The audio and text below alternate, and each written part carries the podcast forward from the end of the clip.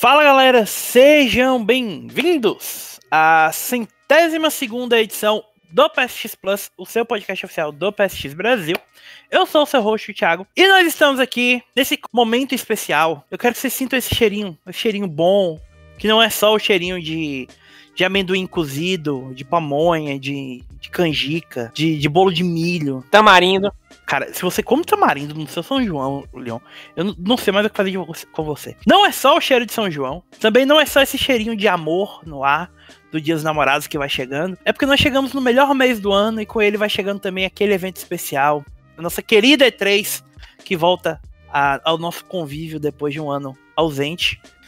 E para falar sobre esse momento especialíssimo em nossas vidas, como vocês já ouviram, eu estou aqui com ele, que já está com o caderninho anotado para ter péssimas ideias com a conferência da Devolver dia 12, Leonardo Cidreira. Fala pessoal, bom dia, boa tarde, boa noite. O que eu mais espero é a conferência da Devolver pra ver o que é que eles vão fazer, porque todo ano, mano, tem sido uma coisa insana, sem precedentes, cara. A, é, a Devolver costuma sair um pouco da linha com, com o evento dela, de fato. Ela não entrega, né, Thiago? Ela devolve. Aí já começou assim. Também está comigo ele, que já está triste, porque o- tudo que ele mais esperava eram os anúncios da Koch Media, mas já sabemos que não vai ter Metro, não vai ter Time Splitters, Time Splitters, não vai ter Dead Island, mas ele está já com dia 9 de junho circulado no calendário dele, porque é dia de saber quanto, qual vai, como vai ser o próximo Battlefield que ele vai perder a vida dele jogando. Bruno Vinhadel. Salve, galerinha, salve. Decepcionados, não teremos um novo Metro, mas tem Battlefield na área. Vamos ver o que vem. Para completar a nossa mesa, nós trouxemos um convidado muito especial, um amigo pelo qual eu tenho um enorme carinho, e a única pessoa que poderia nos iluminar com os seus conhecimentos daquilo que podemos esperar daquele evento que tá toda semana para ser anunciado e finalmente foi, que é a nova Nintendo Direct. Murilo Tunhali. Olá, pessoal. Muito feliz de estar aqui, muito feliz de estar participando do podcast. É, parece tá uma introdução formal nisso, né? Tão, tão, tão, tão bonitinho, eu gosto. Mas eu tô feliz demais de estar aqui com vocês e vamos comentar aí, falar muito sobre esse evento maravilhoso. Te apresentando para o nosso público que talvez não lhes conheça, não lhe conheça. Nos conte um pouco sobre sua trajetória como a estrela ascendente do jornalismo de games brasileiro. Oh, meu Deus, gente, tem nem roupa pra isso. É, Bom, eu- atualmente eu sou repórter do, do Tecnoblog, né? Eu cubro games e esportes. Mas já trabalhei em outros veículos com games. Eu comecei no Tech Tudo, da Globo.com, cobrindo games também. É, depois eu cobri, cobri um pouquinho, sim, de games é, no zoom.com.br, na parte de conteúdo do site. E agora eu tô aí no Tecnoblog, é, postando várias matérias sobre três, é, fazendo essa cobertura prévia né, de evento e montando ali o que, que as pessoas podem esperar, o que, que dá para o, que, que as empresas podem anunciar no, no evento, né, o que, que elas já falaram que elas vão anunciar, porque já tiveram alguns spoilers aí de, de Ubisoft, Square Enix um pouquinho. E é basicamente isso. Teve alguém que teve basicamente todos os anúncios vazados também. A gente não sabe quem, mas Se E3 está chegando, vazamentos fazem parte tal qual da estrutura de uma casa velha. Bom, só alguns recadinhos antes de a gente começar a falar então da E3.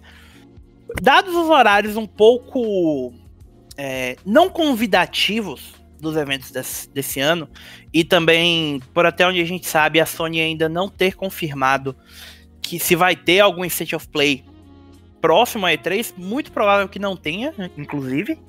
É, e os eventos são quase duas da tarde e tal, então a gente não vai ter uma cobertura oficial do PSX Brasil na Twitch, tá bom, galera? É, a gente vai- ainda vai estar lá todos os dias à noite com as nossas lives, então se vocês quiserem conversar sobre a E3, só chegar, que a gente tá sempre lá conversando com todo mundo que aparece, tá bom? Dito isso, se vocês quiserem saber tudo que envolva PlayStation 4, PlayStation 5 e PlayStation VR, acessem o psxbrasil.com.br. Vocês sabem que o Ivan é neurótico com notícia, então é bem provável que assim que as coisas forem sendo anunciadas, estejam no site em coisa de 2, 3 minutos. Então, aproveitem toda a cobertura vai estar lá. E se vocês quiserem saber de tudo que for anunciado para outras plataformas, obviamente, acessem o Tecnoblog, que o Murilo também vai estar lá. Nesse período que é insano, de fato, porque a quantidade de notícias que sai ao longo do dia é, é bem bizarro. N- Não, é, não são só as conferências, né? Tem muito anúncio que vai saindo aleatoriamente, e ainda mais esse ano que vai ter stream durante o dia todo na E3, então preparem-se que vem muita coisa boa por aí. E3 é um período bem, bem complicado. Ainda mais pra gente que cobre por, por trás, né? Sim. Ainda tem. fo- Fora que ainda tem. Esse ano, como vai ter digital, né? O pessoal que deve ter visto que tem. Eles abriram é, o cadastro. A gente não sabe ainda como é que vai funcionar, mas é bem provável que ainda tenha outras coisas acontecendo pelos bastidores que a gente precisa trazer pra vocês. Galera, deixa eu fazer uma pergunta importante pra vocês, então. O que que vocês. Antes de falar da E3, eu acho que a gente precisa falar do ano passado, porque a gente não teve E3. A gente teve aquele Summer Games Fest. Começou com todo mundo achando, ah, que bom, então a gente não vai ter que passar o dia todo cobrindo um evento num ritmo insano. Vai dar pra espalhar as coisas. E chegou no final, acho que ninguém mais aguentava. Qual foi a opinião de vocês do Summer Games Fest 2020? Em relação ao Summer Games Festival, é, co- como o Thiago falou, eu achei um evento que foi meio desorganizado. Muito anúncio. Beleza, foi muito anúncio. Só que ao mesmo tempo, muitos desses anúncios eram mal, é, como eu posso dizer, é, não é promovidos, mas apresentados. E quando eu digo isso é muito anúncios que não tinha plataforma, que não tinha pra onde o jogo vai sair, o que obrigava você, que é jornalista, por exemplo, o Ivan, por exemplo, a ter que ir buscar, sabe, é, o jogo, a página do jogo. Muitas dessas páginas do jogo também não tem. Cara, foi muito, muito desorganizado, foi muito cansativo. Muita coisa pequenininha mesmo, sabe? Que poderia ter sido exibido em- nesses, nesses, nesses vídeos, sabe? Que a E3 faz, tipo, ó, toma aqui, ó, 30 indies aqui, ó, pá, tudo de uma vez, sabe? E no final das contas, terminou sendo uma coisa mais cansativa e dor de cabeça pro pessoal do site do que esperava, né? A gente, no podcast do ano passado, há um ano, a gente tava fazendo fe- festa e a gente não sabia a treta que tava, assim, envolvendo. Eu acho que pra mim o que foi mais cansativo da Summer Game Fest foi justamente o fato de todo dia ter alguma coisa e você passar ali meses, tipo, ah, essa semana tem tal coisa. Ah, semana que vem tem tal coisa. Ah, semana que vem tem tal coisa. Até pra acompanhar, por exemplo, pelo Twitter ou qualquer eu não sei porque que alguém usaria outra plataforma pra acompanhar esses eventos ao vivo. Mas pra quem acompanha pelo Twitter, era um saco, porque parece que ninguém mais estava aguentando. Chegou no final já tava todo mundo cansado. É, e você estendeu o negócio de junho até agosto, porque encerrou com a Opening Night do, da Gamescom do ano passado. Que foi, acho que 22 de agosto, uma coisa assim. Cara, foi muito. É um período de tempo muito longo muito, e tudo muito espaçado para que funcionasse direito, sabe? Não, não realmente não me agradou. E você, Viandel? Cara, eu não acho que foi um desastre todo assim, não. É, vide a situação que a gente tava. Tipo, ia ser impossível ter o feeling de E3 lá. Não, não ia ter como. Eu acho que muitas empresas tiveram que, é, tipo, cancelar o que tinha planejado, fazer coisa do nada, inventar alguma coisa e sair. Eu acho que, em virtude disso, tiveram que espaçar realmente o- essa janela muito grande, que foram o quê? Três meses, quatro meses quase, com coisa saindo sem parar aí. Acho que foi isso, não é? De junho a agosto tinha coisa ainda, né? É, foi basicamente três meses. Até a Ubisoft foi a última lá no final de agosto, o EA, algum assim que ainda tava no meio desse rolê todo. Então, tipo assim, foi chato porque a E3 tem o impacto de ser um período único do ano, né? Pra gente sempre foi. Onde você via de tudo, onde você esperava de tudo, aquelas duas semanas e tudo mais. E, tipo, esse aí acabou, não teria de todo jeito. Independente se tivesse feito o Summer Game Fest de uma semana só, de duas semanas. Então, foi o tempo para as empresas se adaptarem, criar alguma coisa e lançar. Foi, foi bagunçado, mas em virtude do que, da situação que a gente tava, cara, eu acho que saiu até melhor do que, do que esperado. Não foi o ideal, tanto que eu duvido que vai acontecer algo dessa forma de novo, mas uh, foi aceitável, digamos assim. Só porque você mencionou, Ubisoft Forward foi, que foi a última, o último evento, entre aspas, foi dia 10 de setembro de 2020, cara. É, então foi quatro, quatro meses aí, praticamente. Quatro- é. meses de coisa. Sim, é, não é o ideal. Ninguém quer isso. Acho que a gente quer já. Chegou a segunda semana de junho. Eu quero ficar aquelas duas semanas ali onde costuma sair coisa explodindo. Porque começava com o pré-3, né?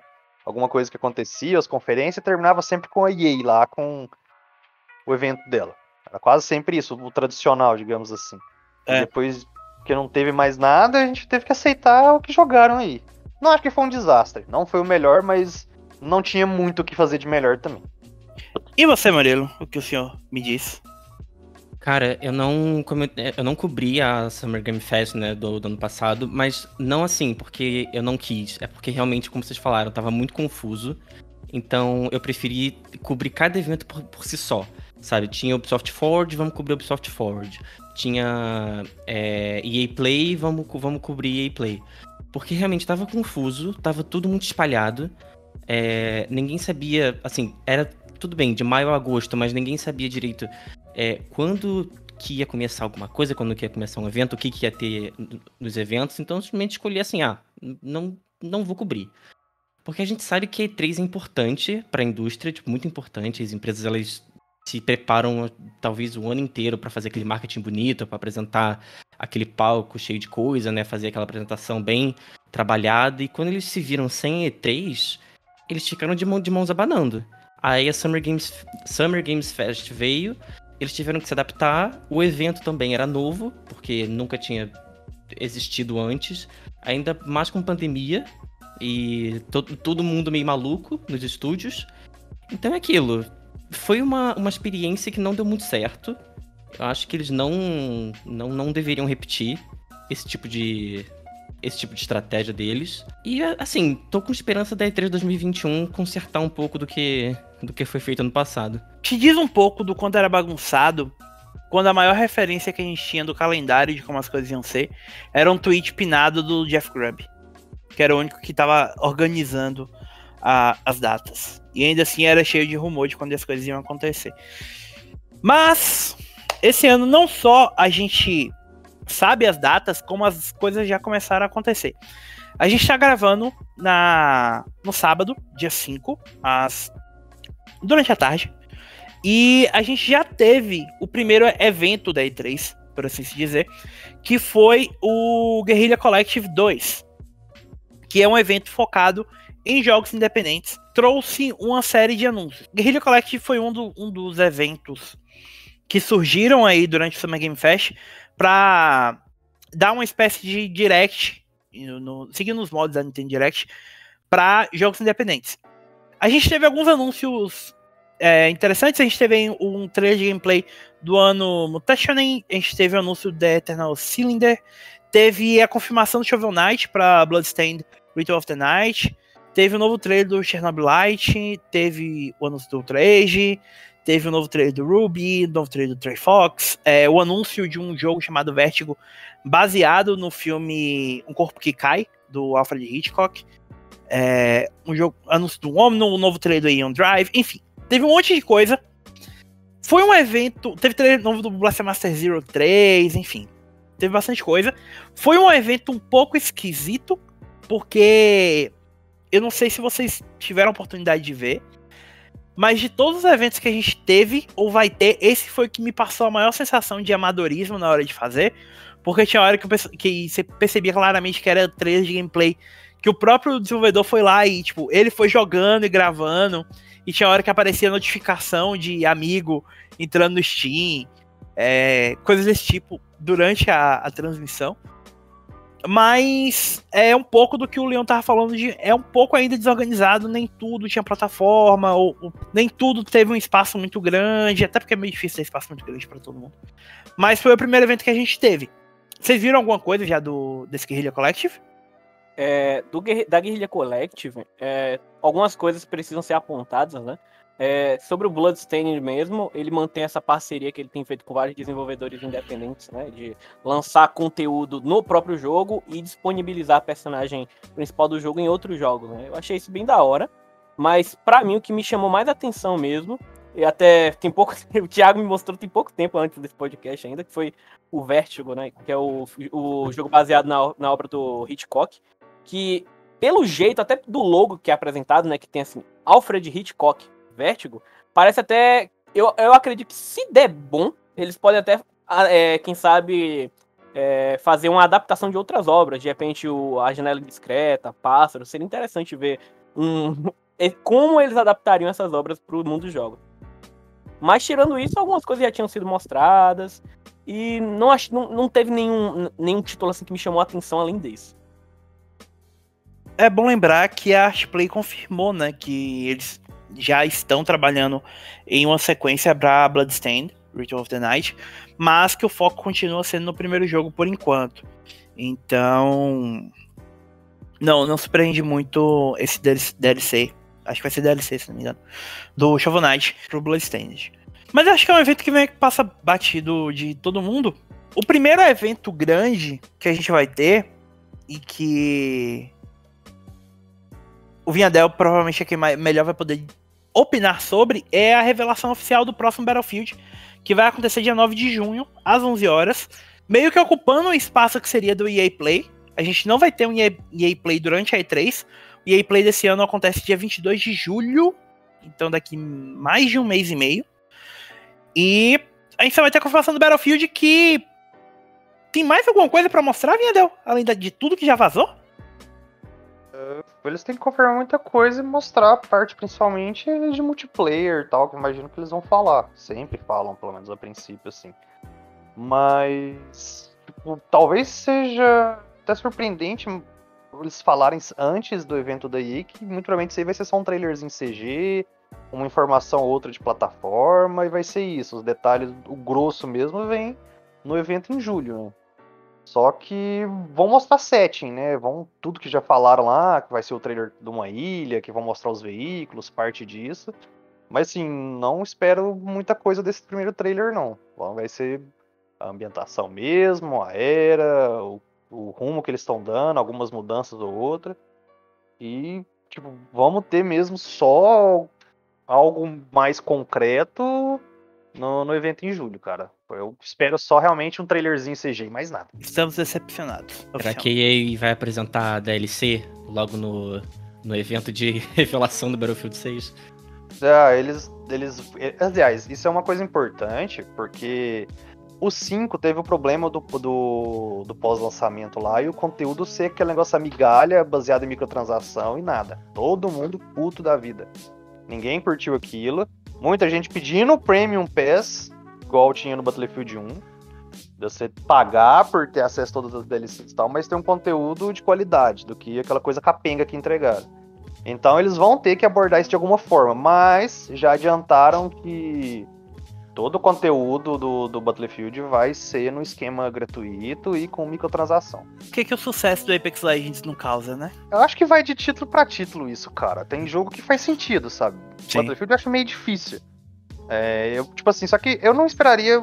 Eu acho que é de todo jeito grande anúncio da, da EA, mas eu ficaria mais empolgado com outras coisas que eles podem anunciar. A sequência do Jedi Fallen Order, é, alguma outra coisa que eles falaram que estão fazendo de Star Wars, ou, ou, algo realmente novo aí do nada. O que me estranha essa data de julho pra EA é que eles vão fazer o evento faltando um mês pro lançamento do Madden sabe? Tipo, o Madden do ano passado foi uma tragédia. Eu não consigo imaginar como é que o jogo esse ano vai estar. Tá. Se conseguir tá pior, eles estão de parabéns, sinceramente. Tipo, vai ser Cara, muito não, Só te interrompendo, não teve uma notícia aí essa semana de que um dos executivos da EA veio falar sobre isso aí, de que o Madden eles sabem da situação do jogo e que eles iam mostrar alguma coisa que ninguém tava esperando para essa versão. Isso realmente teve algo assim, acho. É, eu não. Eu vou te ser bem sério que eu não me lembro. Porque, assim, tem isso, tem o, tem o jogo que eles vão lançar ou no ano que vem ou no outro ano, que é o novo jogo de esporte universitário, de futebol americano universitário. Então, a EA precisa tomar um pouquinho de vergonha na cara, sabe? E você mostrar um jogo um mês antes do lançamento é preocupante. Eu acho que eu comentei com vocês, inclusive, que, por exemplo, a, demora da Sony para falar do MLB The Show me preocupava. E o jogo saiu bom, mas eu confio muito mais na Sony San Diego do que eu confiaria na EA pra qualquer coisa. Sabe? Só uma confirmação, é, o Madden do para faculdades, né, de times da faculdade, no caso EA Não é Madden, EA College Football. É, é isso, EA College, EA Sports College Football tá esperado para ser lançado em 2023, né? Só que é, eu lembro uma coisa assim. Com o atual momento, né, que a gente tá passando, isso pode mudar a qualquer momento. Pois é, e eles não têm mais nada anunciado oficialmente pra esse ano, né? O Knockout City já saiu, então basicamente é só o Battlefield, que a gente sabe que vem, que vem e os jogos de esporte. Então, alguma coisa. É, mas que- porque esses são certeza, né? Já, É. já tinha anos que. Já, anos não, mas pelo menos desde o início do ano passado eles já tinham confirmado que o próximo Battlefield ia ser só em 2021. Ah, jogo de esporte, vão falar de FIFA, tudo, mas igual eu falei, é a maior surpresa da EA vai ser no próprio evento dela.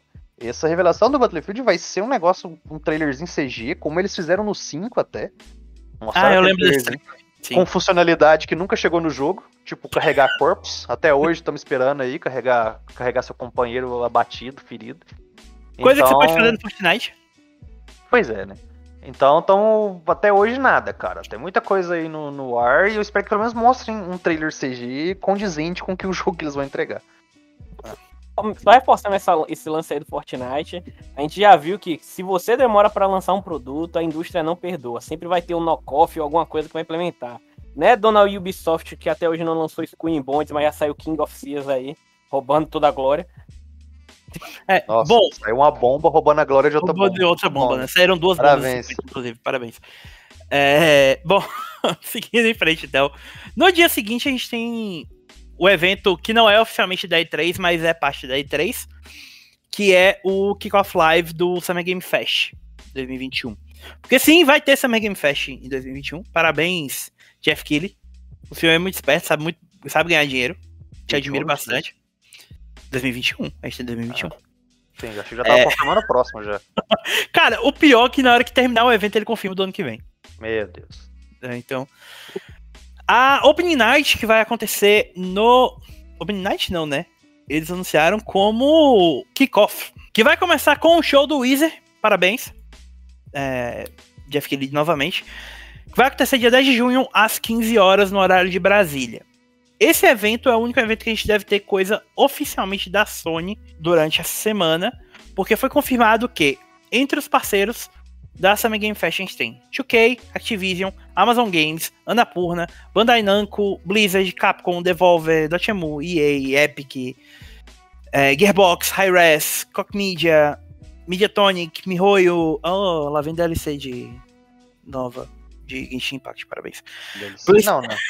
Vamos jogar mais uma, uma bolinha nesse patinco aí e é isso. Mas mais gasta, mais gasta, tem que ganhar dinheiro. Sim, tá faltando. É, Riot, Sega, Square Enix, Steam, Tencent, Ubisoft, Warner Bros, Wizards of, Wizards of the Coast e Xbox. Para esse ano, o evento, o Kickoff Live, é meio difícil saber o que esperar, porque a gente pode ter um anúncio incrível, ou a gente pode ter o final do The Game Awards 2019 com o Vin Diesel no palco. Cara, esse evento, ele me preocupa muito, porque, como você disse, são 35 empresas confirmadas, e de acordo com o que a gente já sabe, o evento vai durar duas horas. Então, tipo, a Summer Game Fest no ano passado, teve muitas empresas? Teve, mas durou meses. Né? Agora eles vão ter, tipo, horas pra anunciar um monte de coisa. E eles já prometeram, assim, que vai ter é, World Premiere, vai ter é, First Look, vai ter jogo inédito. Então eu quero ver como é que eles vão fazer pra juntar isso aí tudo num, Fora os É, patrocinadores dessa bomba inteira, né? Sempre tem lá o Exatamente. pé, tem o pós, vai ficar mostrando a galerinha, essas paradas tudo. Realmente, é tenebroso, cara, o ritmo que eles vão dar pra isso aí. O principal patrocinador é a Amazon, né? Que ele, a- o, o Prime Gaming, no caso, né? Sim. Então eu acredito que eles vão colocar um tempinho generoso aí pra Amazon apresentar as bombas, é, os jogos que eles estão trabalhando, aquele MMO, o New World e os outros 40 Não, jogos foram cancelado cancelados. já, não? O, Ah, o New New World World não, é o, é o único que não foi cancelado. Bom, Mas tudo é cancelado da Amazon, a gente nem sabe o que mais rola e o que, que não rola mais. Agora sim, o- os jogadores estão. tá- o jogo tá sofrendo um monte de backlash dos jogadores, né? Por conteúdo, bug e tudo mais. Jura? Que surpresa que, que isso me traz. Amazon e sua, sua teoria de vamos fazer jogo na marra. Empurra a garganta abaixo e vê se alguém engole essa draga. O Jeff Bezos não tem mais onde enfiar dinheiro. De fato, não tem. É, uma coisa que eu tava observando é que eles confirmaram que o calendário vai ser um pouco estendido. Então, além desse evento de duas horas no dia 10, eles estão considerando como parte do Summer Game Fest um streaming de uma hora chamado Netflix Geeked Week no qual o Jeff Keighley vai anunciar junto com a Netflix vários shows e filmes baseados em jogos. Um outro evento chamado Cock Prime Time, que é um evento da Cock Media, é, com alguns anúncios. A Ubisoft Forward, a Devolver Digital, a, o showcase da Xbox da Bethesda, o Square Enix Presents, o showcase do Back 4 Blood, que vai acontecer também tudo no dia 13 aí. O evento da Steam, no dia 16, que é o Next Fest, né? Que é aquele dia. Aqueles, aquelas várias demos temporárias que entram no Steam de jogos que vão ser lançados. E o mais importante de tudo, a performance da Sonic Symphony Orchestra dia 23 de junho na Twitch. Essa talvez seja a maior conquista do Jeff Keighley. Parabéns, Jeff. Mas vamos lá. A 2K a gente sabe que vai ter evento, a Activision vai ter evento separado. A Xbox não deve ter grandes anúncios durante essa Open Night. Então, das empresas grandes, as únicas que não estão presentes são a EA, que não vão ter eventos separados durante a semana são a EA, a Sony e a SEGA. A EA é bem provável que eles reaproveitem o trailer do Battlefield ou uma versão estendida alguma coisa parecida. A SEGA, eu não faço ideia do que, que eles vão mostrar, salvo a possibilidade deles virem com outro trailer do Lost Judgment. Que a gente tem um trailer e o jogo sai em setembro. Nossa senhora. Talvez eles possam colocar alguma gameplay do remaster do Sonic Colors, eu não sei, assim, é a única coisa que eu ah, é, na cabeça. E PlayStation, cara. O que que a Sony vai mostrar? Nada. Bloodborne 2, não, não sei. Ou talvez alguma coisa, né? Só ele, acho... você pode esperar de tudo e receber nada ao mesmo tempo. Sim. Eu, eu realmente acredito em nada, cara. Não vai ter nada. Eu sou daquele já que diferente do Vinhadel, acredita que a Sony vai aparecer com alguma coisa surpresa. E vai, vai, vai ó, pra não falar que nada, eles vão anunciar o próximo jogo gratuito lá do Play at Home. E, tipo, vão falar, sei lá, alguma coisinha. Acharam alguma coisa para enfiar no meio aí só pra falar que não fizeram nada. Uma coisa que eu tô achando ah. que eles vão fazer é, assim, bem simples, mas só pra não deixar o evento vazio, é revelar o trailer de lançamento do Ratchet Clank. É... é verdade, verdade. Rift Apart, né? É, porque, tipo, o jogo lança dia 11, o evento é dia 10. Então, tipo, eles devem só soltar um trailer de, de lançamento para fechar, assim, fazer aquele marketing bonito e aí soltar o jogo com tudo. É, ainda mais que é possível que até lá já tenha review e tal, porque a Sony sempre, sempre libera o, o embargo um, um pouco antes do lançamento, né? Então é uhum. é possível que já tenha alguma coisa, tipo, focando os reviews e tal, pra, só pra fazer aquele marketing bonitinho, porque, né, é uma coisa que a Sony sabe fazer. Muito bem. O que me preocupa. O que me preocupa não. O que eu acho que é uma possibilidade que a gente não pode descartar é o lado japonês da Square mostrar alguma coisa em parceria com a Sony. Porque a gente sabe que o Square Enix Presents é focado em alguns jogos em específico. E a gente não não teria espaço, aparentemente, no nesse, no Square Enix Presents para esses anúncios. Então é possível que a, que a Square aproveite o espaço maior em outro desses eventos para, sei lá, um novo trailer do Endwalker, se for o caso. Binary Ou... Domain Remaster. Cara, tinha alguém falando que queria fazer esse jogo na SEGA também. Sim, o próprio diretor do jogo disse isso. Enfim, Agora, tipo... se vai sair, logicamente não tem o time para isso, né? Ele falou, tem alguns é. meses aí. Mas se o momento sonhar tá valendo, fica aí o meu. Uh, ah, vai ter trailer de Far Cry 5, 6. Vai ter trailer de Far, Far Cry 6 aqui no evento da Ubisoft. E depois em algum outro. no evento Xbox. E é capaz de aparecer algum trailer também no, na Nintendo Direct, porque é, uma das maiores tradições da E3 é a Ubisoft reaproveitando trailer em evento para todo mundo. É, Ubisoft sendo Ubisoft. Sim. Bom, é, é, é um evento meio difícil de prever, mas o próximo evento é igualmente meio complexo, porque deve ser um, um evento só focado em indies, porque é a IGN Expo. Que é bom lembrar que outra coisa que aconteceu ano passado foi IGN, Games Radar e Kinda Funny, e todo mundo resolvendo fazer seus próprios showcases de jogos independentes, né? E, bom... Chamar isso de outro nome.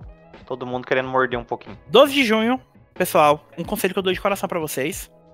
É, vão ver seus respectivos namorados e namoradas, porque é mais útil do que assistir evento IGN tá? Eu ia falar pior, tipo assim. Você não precisa se preocupar com esse evento, né? Ela vai ficar te bombardeando de tweet toda hora lá, te lembrando as coisas. Você não precisa acompanhar nada ao vivo. E, e outra, viu? É, ainda como é uma coisa que vai acontecer depois desse lance da, do, do evento do Battlefield aí, eu não duvido nada eles mostrarem algum exclusive gameplay, sabe? Gameplay exclusivo. Veja só uma coisa exclusiva que nós obtemos aqui. É, sabe? eu acho que não, viu, Eu acho É. que eles. Eles precisam dar uma levantada de bola depois do fiasco do Battlefield 5, cara. Então. Eu acho que eles vão mostrar só no evento da EA com parte multiplayer já, tipo.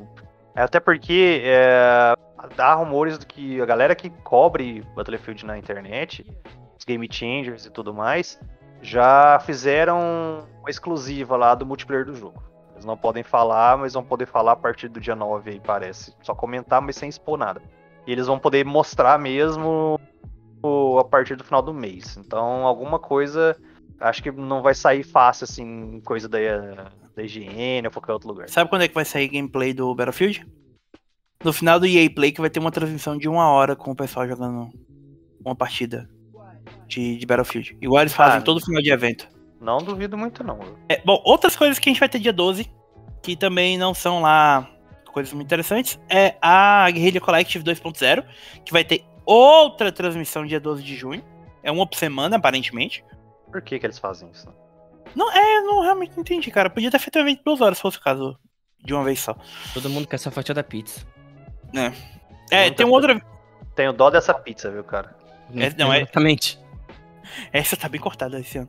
Tem um outro evento chamado Wholesome Direct, também de 12 de junho, às 14 horas. A guerrilha é 12, a IGN 17. E a Wholesome Direct é da Wholesome Games, que é uma publisher de jogos independentes também.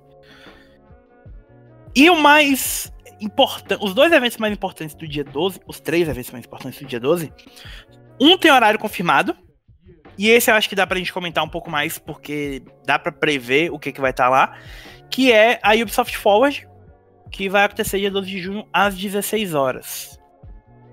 O que, que vocês esperam da Ubisoft além de Far Cry?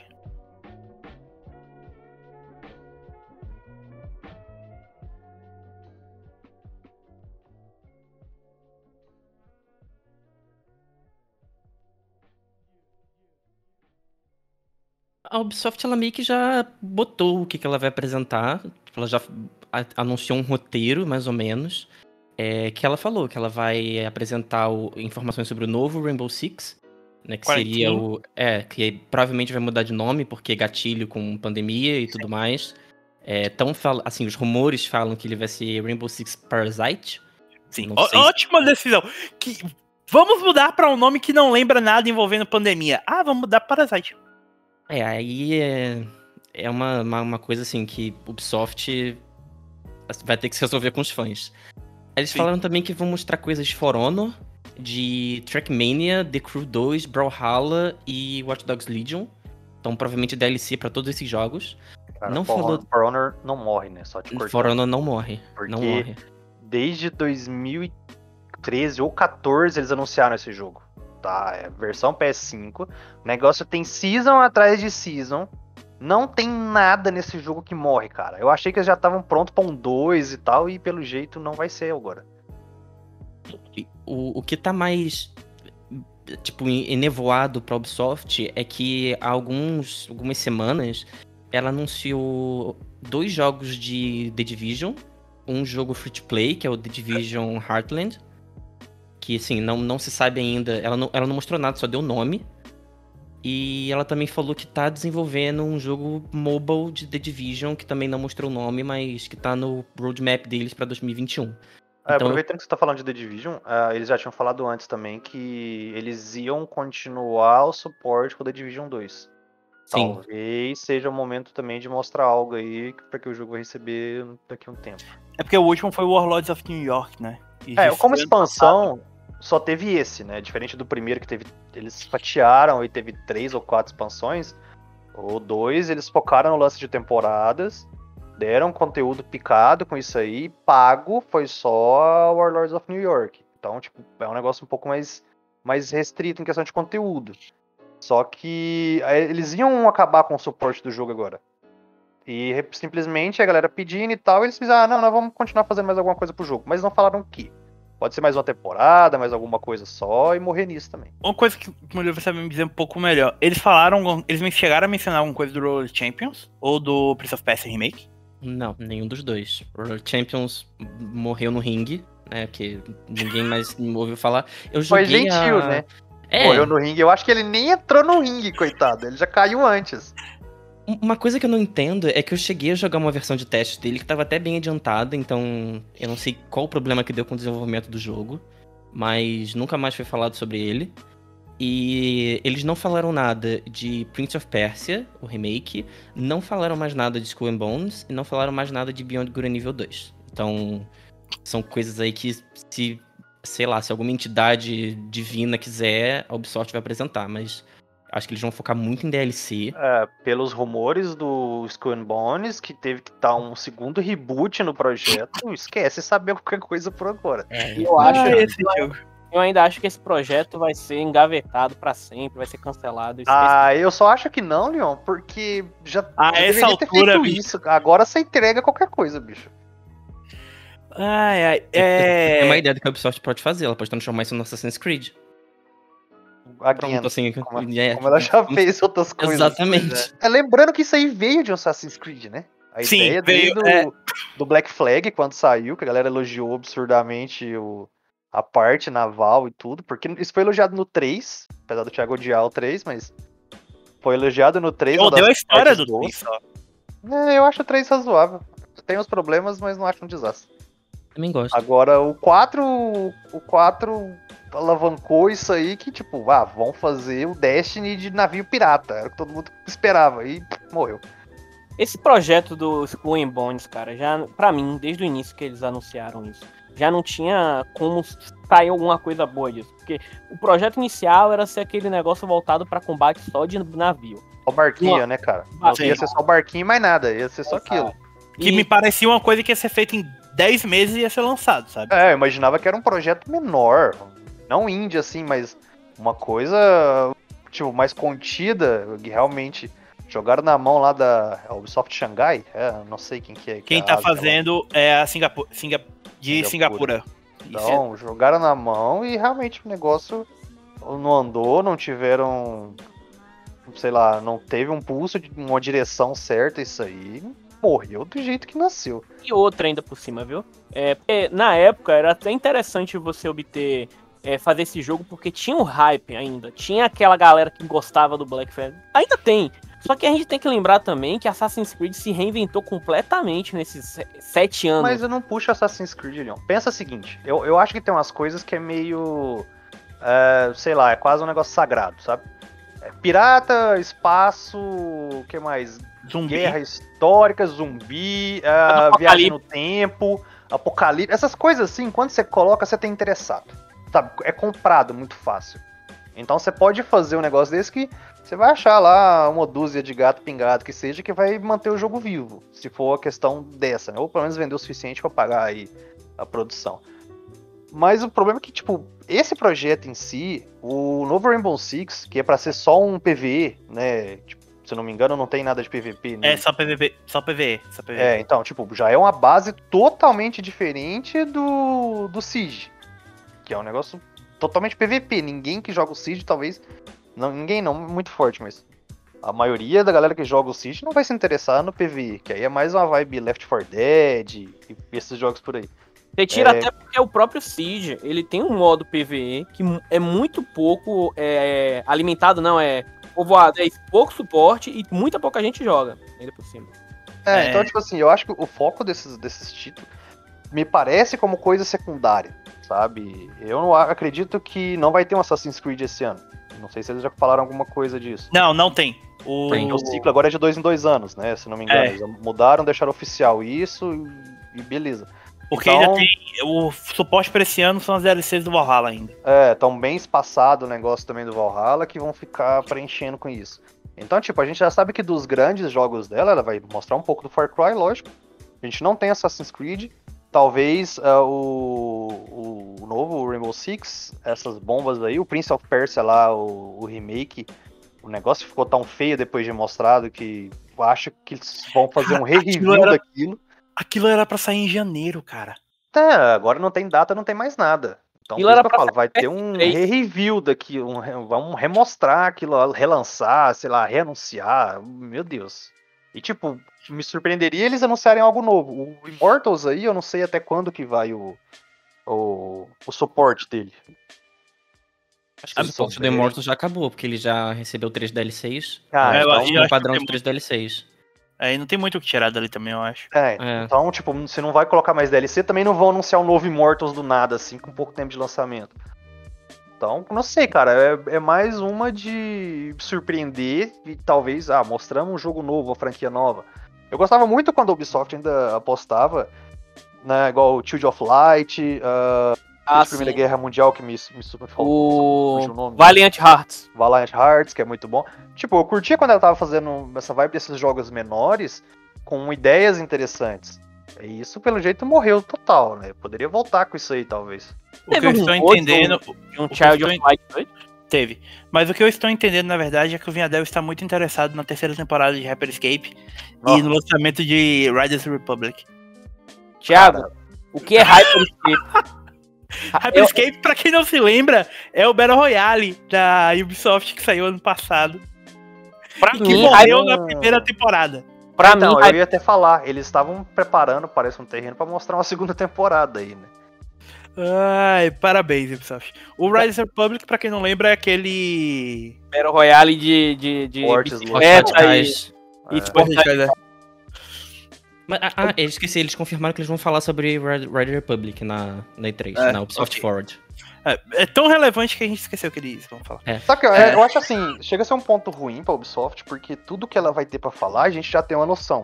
Sim. Tudo, pelo menos assim, o grosso do negócio vai ser isso. Saudades de quando a Ubisoft encerrava um E3 mostrando uma bomba pro ano que vem, Ah, né? é. Watch Dogs, The Division e tudo mais. Aí, acho- adeus aquela Ubisoft. É isso que eu acho estranho, tipo, de um lado, você pode até elogiar a Ubisoft, porque assim, ela, inv- ela investe nos projetos, ainda que não seja o Child of Light, um Valiant Hearts da vida, é uns projetos de nicho, sabe? Que tipo assim, porra, é, o jogo do, do Ro- Roller, Roller Champions, tipo, what the fuck Roller Champions? Aí você vai ter um... O chip, você tem o próprio chip, que não. É, você não tem outro jogo naquela linha, sabe? E por sinal, teve expansão, acho que foram duas ou três expansões. Teve uma das Olimpíadas de Inverno e tudo. É, é isso. Então mostra que tinha uma, uma comunidade, ainda que, sei lá, pequena, a bancava o jogo, tá entendendo? Então, eu não duvido nada. Tipo, beleza, pode ser que o Riders Republic seja uma- um, um flop gigantesco, como a gente tá pensando, mas deva ter aqueles pessoas fiéis que sempre mantêm o jogo. vivo. Lembra aí o Riders Republic vai ser pago ou é gratuito? É pago. Ok, que por si só já-. Já, já é bizarro, né? A gente vive. Olha o lançamento aí de outros Battle Royales aí que. E, e jogos do gênero, como é que tem sido nos últimos tempos.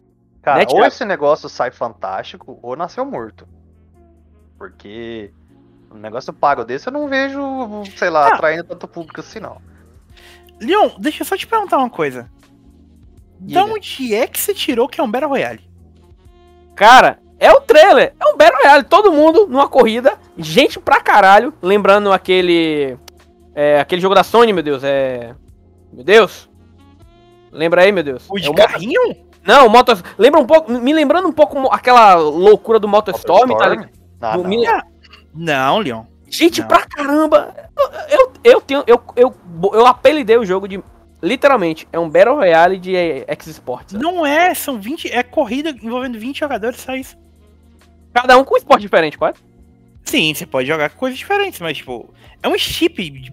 Verdade, hoje em dia é difícil falar de Battle Royale, né? Porque tudo virou um Battle Royale quase. Tipo, olha o Fall Guys, cara. Você olha pra aquilo, É. tu vai falar que é um Battle Royale direito. Às vezes é meio Pois é. difícil. Por mais que não lance como Battle Royale, depois de cinco meses eles devem colocar um modo Battle Ganhar um Royale. modo Battle Royale. É, não, não é de, de se duvidar dessas escolhas malucas aí. Bom, outra coisa que a gente tem dia 12 de junho, o evento da Gearbox. Que aí tá uma um grande coringa. Cara, o que, que a Gearbox vai fazer?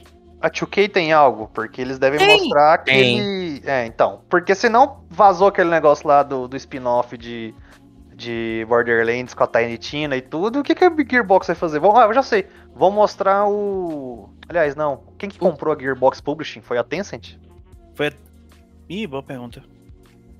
Ah, eu, Bom, eu que a única coisa Embracer! que. Foi a Embracer! Meu Deus. Bom. Lavagem de dinheiro. É, então, porque eu falei assim, às vezes vão mostrar o Godfall, porque tem uma expansão do Godfall pra sair ainda agora no segundo semestre. Essa moral- eles já confirmaram, então talvez venha isso aí, né? Eu É, nunca. mas- Gosta... O segundo jogo que ninguém se lembra nesse po- foi citado nesse podcast, Godfall. Daqui a pouco vai. Ah, não, a gente tá numa fase muito boa. Sim, Nossa, Murilo, saiu. quer falar uma coisa, Murilo? Não, é, eu ia falar que assim, eu acho que ela vai reservar pelo menos uns 15 a 20 minutos pra falar sobre o filme de Borderlands. Porque. Ah, é. É, sim. trailer- é, Eu acho que não trailer, porque não, a tá produção. gravando ainda, agora, né? é, a produção ainda tá muito inicial, mas eu acho que pode ter talvez entrevista com cast, com. com sei lá, levarem Jack Black pro palco, alguma coisa Nossa, assim. que morte horrível desse evento. Foto É, oficial, né? É, o foto, é que eles soltaram uma foto que era. ah, fotos, né? Que eram A as silhueta, silhuetas de cada personagem. Mas ninguém sabe como é que eles vão ficar. Então provavelmente eles devem revelar essas fotos. Só. Tem duração desse evento? Uma hora.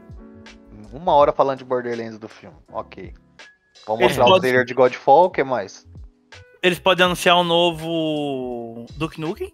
Podem anunciar. Ah, para, tá doido? que pariu, Thiago. Meu não, Deus. Não, não, não, não, não. É o terceiro jogo aí que ninguém mais. Pronto, daqui a pouco é os quatro cavalos do Aí Apocalipse. a bomba, o que, o que a Gearbox vai mostrar? Realmente surpresa. Eu vou, eu, eu vou fazer um. Eu vou chutar aqui uma coisa que eu acho que as pessoas que estão vendo esse podcast, eles vão no meu Twitter, eles vão com tochas e garfos me cancelar. mas eu vou botar assim, dois reais, que a Gearbox, o, o diretor lá deles, vai chamar o Gabe New no palco pra apresentar Half-Life 3. É isso. Ô, louco! Ah, é, né? É É. verdade, aqui é box. Chutou. Muito esperançoso essa criança, viu? Muito esperançoso. É porque não tem mais nada. Eu tô tentando entender como é que eles vão, vão, é, encher uma hora de evento, sabe? Então, é o que eu falei, vai ficar entrevistando lá e vai mostrar um trailer ou outro. E é isso, não tem realmente coisa suficiente, cara. Remaster É de realmente- Aliens Colonial Marines, pronto. Meu Deus. Aqui a o gente outro, o chuta Aliens muito lá alto. não é da mão deles, né? Aquele que vai É, sair Tá agora. na do- SEGA, eu acho. É, é da SEGA, é da É SEGA. interno da SEGA, né? Fica a pergunta, eu queria deixar uma pergunta marinando pra vocês. É, visto que Overwatch 2 tá previsto pra sair. Quando, Murilo? nem, nem, nem a Blizzard sabe. sabe? É assim, eles estão colocando 2022, assim, tá nessa janela 2022, mas não tem data ainda. Qual a possibilidade de a gente ver um Battleborn 2 em 2022? Não, nunca. Nem- Aquele jogo. Aquele jogo flopou hard, mano. Nunca. Aquele jogo lançou muito errado, porque ele lançou bem, sei lá, dias depois ou antes de Overwatch, não antes de agora. Overwatch, foi bem Foi antes. antes. Foi umas duas semanas antes, aí Overwatch matou o jogo. É, Eu queria lembrar- lembra o do Cliff Bledzinski lá, o qual que Sim. ele saiu, que foi a mesma, coisa. Ele lançou um jogo morto num- num- numa época que jamais ia funcionar. Aqui na cidade, mano, no shopping da cidade, sabe aquelas máquinas que, que com as garrinhas que pega pelúcia? Um dos prêmios era Battleborn, cara. De Battleborn, pra você ter noção. Ninguém. Mano, você não tem noção. O qual aquele jogo virou piada, dado assim. Ah, Ah. eu fiquei puto com o cara esses dias em marketplace de Facebook, o cara querendo vender aquilo. Aí eu fui lá e coloquei, ó, meu irmão, isso aí nem servidor tem mais, ninguém nem joga, você vai ficar enganando quem? Né, é meu, deixa eu vender meu jogo. Eu falei, ah, beleza, Ah, fui lá tá. e denunciei tudo que podia se fazer de denunciar, eu fiz. Bom, e a última pergunta que eu queria fazer a vocês é: Há espaço nesse mundo pra um novo Brothers in Arms? Ah, mas não vão fazer. É, acho que não. Ser de não vai VR. Porque esse aí vai ser pela. Esse aí é da, da Ubisoft, não é? Se eu não me engano. É, mas é porque eles desenvolveram também. A gente tá falando de Half-Life?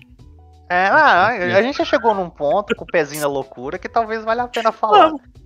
Ai, ai. Eu só queria que alguém batesse no Rain Pritchard. Só isso. Ah, bater? não, já sei. Vocês estão preocupados com o que vão fazer aí no tempo de exibição do show? Ele vai fazer truques de mágica no show dela. É, é, bem possível. Conhecendo. Se se fosse bem pé no chão, cara, eu, só, eu acho que vai ser tipo 90% Borderlands e 10% Range Pitchford, Range Pitchford fazendo piada. Acho É, assim, isso, quando Você falou de. Borderlands, é uma coisa interessante porque eles já confirmaram estar trabalhando numa. Num, no próximo jogo da franquia principal. Foi quando eu lembro deles ter comunicado alguma coisa assim. Hum, Podem, sei lá, logicamente eles não vão anunciar o jogo ali, até porque o Borderlands 3 demorou eras pra ser anunciado. Mas pode ser que eles comecem a, tipo, a gente tá mostrando umas artes de sei lá disso, sei lá aquilo e tal. Pelo menos eles confirmaram que o jogo existe, só não, não vão anunciar de forma agora, porque deve ficar pela 2K fazer isso. Bom, é, eu acabei pulando um evento que é o tal do Cock Prime Time, do, no dia 11 às 4 horas da tarde. Já que a gente tá falando então de lavagem de dinheiro, vamos lá. Cock Media, um dos outros braços da Embracer Group, mas antigamente conhecida como é, THQ Nordic, né? Eles já confirmaram que a gente não vai ter nenhuma novidade de. Cadê? A lista de jogos que eles falaram que não está presente. Pronto. Não vai ter Dead Island, não vai ter Saints Row, não vai ter Metro e não vai ter Time Splitters. É, Eu tô falando isso porque a Koch Media é a dona da Deep Silver. Não Me espanta nada. alguém esperar Dead Island ainda. Sim, é ilusão. Ai, tá. Tá, mas aproveitando que você falou isso, você tem que lembrar que eles tinham comentado, né? Porque eles tinham mais de 100 jogos em desenvolvimento. Sim. Sim. Eu imagino o quão garapas e lixos e coisas tá lá pra queimar dinheiro, pra lavar, tem no meio dessa bomba aí. A gente sabe que o Metro vai receber uma versão de PS5, né? PS5 e Xbox Series. Logo na. Na semana aí do evento, dia 16, se não me engano. Pois é. O Chivalry 2 sai essa semana também. O do que que eles vão falar, cara? O novo Kingdom Come? Não, impossível. O estúdio lá do carinha lá, eles falaram que eu tava trabalhando em outra coisa quando saiu o- Kingdom Come. Shenmue que não ia 4? mexer. Ah, putz. É bom, você pôs o pé no, em Half-Life, talvez, né? O Eu novo sabe- Let's Sing? Esse é, esse é certeza, não é? Todo ano? Sim, é todo ano. Então. Eu tô olhando a lista de, de coisas da Deep Silver e da. Da. Cara, não tem o que anunciar. Sabe? E não é como, tipo, se fosse um evento da THQ Nordic ou da Embracer, beleza, sabe? Tipo, teria mais coisa pra falar. Mas ele já fala, a Volition tá trabalhando nesse novo Saints Row que eles não vão mostrar. A Free Radical que eles refundaram tá fazendo um novo Time Splitters, eles não vão mostrar.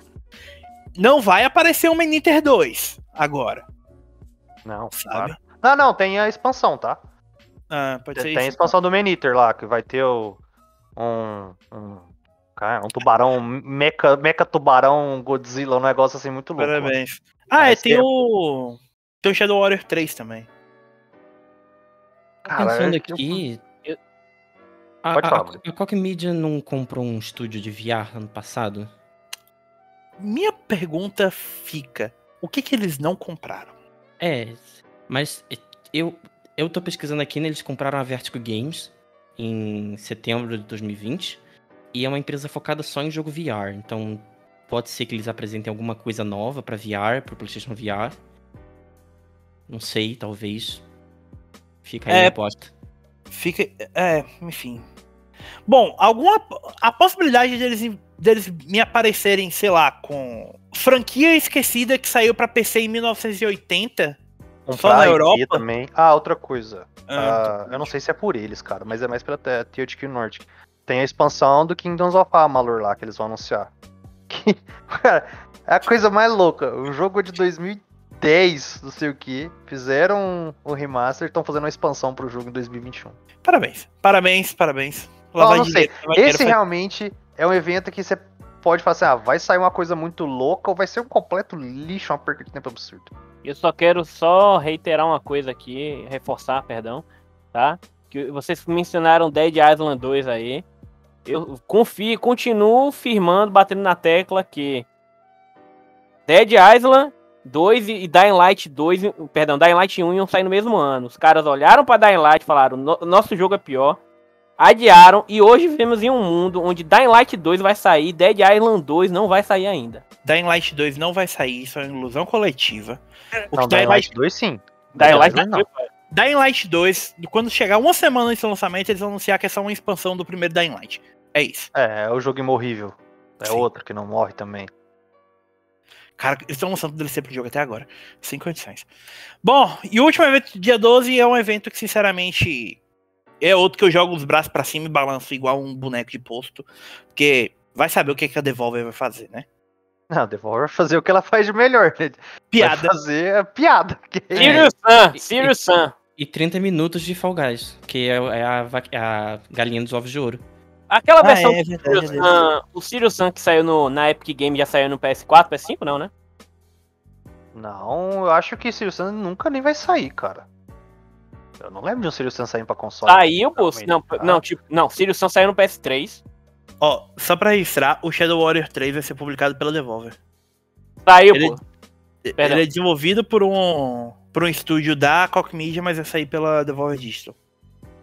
Muito Ó, só- o Sirius Sam saiu pra PS3 sim. O que eu tô falando é o Sirius Sam 4. que saiu pra, pra Stadia. Stadia, é isso. Eu não sei se saiu pra PS4 essa porra, tá ligado? Era exclusivo, né? Por um tempo Era do exclusivo. Stage até, né? É. Bom, um dia Bom chega, dia. gente. Mas também eu não sei quem tá esperando isso. O público do Sirius Sam é a galera de PC que gosta de fazer uns modzinhos no jogo lá. O jogo flopou hard ainda por cima, viu? Ah, ah, Bom, sim. é o Stadia, né, Leon? Não, mas Já, eu, já saiu flopado, né? eu porque- digo, eu digo, eu digo em a qualidade do jogo mesmo. Vá, vá pesquisar. Bem, repito, é no Stadia. Você queria o quê? Ô, mano, Stadia é o único console barra plataforma que roda Cyberpunk sem bugar. Tem minhas dúvidas. Você não tá rodando duas instâncias, três ao mesmo tempo, quando um buga já assume o segundo e tal, só pra disfarçar. Eu não duvido. É, só pra confirmar, tem também o Phantom Abyss, que é um. É um jogo independente. Eu quero que vocês adivinhem qual o gênero desse jogo. Puts. Pelo nome, parece ser um, um clone de Zelda. Não. Nossa, pelo nome. Gente, é um jogo independente saindo em 2021. Deve ser plataforma, né? Sei é, lá. isso que eu falar, plataforma. É um roguelike. Ah, é. Tá. Ah, Não, não. Ah, Já não morreu isso, cara? Não, cara. Ah, Continua. não, para. É, tem um Arena. Maldito, maldito É, Rogue pessoal. Legacy, sabe? Com aquele jogo que saiu, que deu sucesso. É, tem um, um outro, um Arena Shooter de, de Switch chamado Boomerang X, que eles estão pra lançar também. Tem um outro chamado Sludge Life, que é um jogo pra Switch também. Enfim, tem coisinhas, mas. No meio vai aparecer alguma coisa tipo Carrion, sabe? Que ninguém é bom. espera e é um jogo fantástico. Aliás, Carrion Ah. chegou pra Playstation? Não, ainda não. Eu acho, eu acho que vai Ó, sair uma versão do aí, ó. PS4. Pode ser, pode ser um anúncio aí, ó. É, porque eu acho que só não saiu pra PS4 ainda, né? Tem o Blight, Ah, sim. Blight Pound também, que não saiu pra consoles ainda, então pode ser que chegue. Quem que tá publicando o Ages? É a própria desenvolvedora? Eu acho que é. Hum. Ah, e outra, viu? É, Devolver pode tra- trazer também o Katana Zero no PS4, pô. Que foi Ah, é? registrado, mas não foi anunciado ainda. Nossa, Katana Zero, Katana Zero é muito bom. Eu tô doido por isso aí, mano. Deus me livre e guarda. Bom, falando em Deus me livre guarde, um evento que eu não tô nem um pouco ansioso, porque provavelmente não vai ter muita coisa boa, é o Xbox Bethesda Games Showcase. Ó, o Thiago Ei, mostrando é, suas cores, mamilo. É, fanboy, Mamilo. absurdo. A Não, guerra de consoles. Eu Nossa. sendo justo, eu falei isso pensando na Bethesda, que pra mim é Ah, mas é Bethesda. Você vai esperar o quê? Bug? bug só. Mas o evento Xbox promete, né? Um evento de duas horas. Uma hora, a primeira Eu hora espero. focada no Xbox e a segunda hora fo- focada na Bethesda. E vai ser das 14 às 16 horas do dia 13 de junho. O que, que vocês esperam? coisa, cara. Ó, Quero vamos lá. coisa, quero ver bombas, quero ver Microsoft chutando a porta, hum, batendo a mão na mesa e falando que eu tô aqui, eu vou mandar nessa porqueira. Eu quero ver guerra. Ó, como todo ano tem, e todo ano, desde que a gente fundou o podcast, eu falo, vai ter expansão nova pro Elder Scrolls Online lá. Pode ter certeza. Ou algum conteúdo. Vai ter. Vai ter alguma coisa nova pro Fallout 74 lá. Eles devem anunciar algum conteúdo. 76. Não é 76? É, É, não é o Leon, mulher. O Leon é assim, é assim. Ele não sabe o nome do jogo. O Leon tem um, ele tem um certo desvio, cara. Alguma coisa. Ele tem um, um, um- um defeitinho no cérebro, sabe? Essas coisas de vez em quando acontecem mais comum do que a gente gostaria. É a fome, comeu dois números, normal. Ó, deve, deve ter alguma. Deixa eu ver. É, eu ia falar ter- assim, não, não é Vai fome. ter Deathloop. Não, eu, eu- Assim, por um lado, Não vai eu ter acho- Deathloop, cara. Eu acho que a, a, Bet- a Bethesda barra Xbox aí, eles não vão mostrar o que tá em contrato temporário com a Sony, tá ligado? Não vai, o jogo, nem, o jogo nem lançou no PlayStation 5. Como é que vai ter Deathloop? Vai- Já vai mostrar pra outra plataforma? Não tem como. Cê- Não, o que eu tô falando que vai ter. É porque assim, tecnicamente são dois, dois eventos separados. O que eu tô Sabe o que falando vai é, tipo, ter? Ó, Ah. Godfall pro Xbox. É mesmo, é mesmo. não duvido, cara. Realmente Olha, duvido. assim, co- como, como alguns fãs da Xbox já foram me corrigir né, em várias matérias, é, a, a Bethesda ela faz parte do Xbox Game Studios, né? Porque, assim, eu não, não concordo com essa nomenclatura, porque ela continua sendo um estúdio individual. Sim. É, assim como a Bethesda, também tem Obsidian, né? Então, acho que essa segunda parte da, da conferência da Microsoft vai focar nesses estúdios à parte. Eu Acho, acho que não vai ser só Bethesda, porque a Obsidian tem aquele... É, a Valve, né? A Valve, não sei como é que se pronuncia que- o nome daquele jogo. Ah, sim, Que sim. é o, o Elder Scrolls deles, basicamente. Que é um, um RPG eu lembro. FPS. Eu lembro, eu lembro. Cara, eu Que ele é tá mais recente, cartoonizado, né? Ele é mais cartoonizado. Não. Anunciaram ano Não. passado. Eles anunciaram Então, ano passado, eu- bicho. né? Anunciaram É. com a CG e mais nada. É, E então, você tem- acha que eles não vão mostrar outra CG?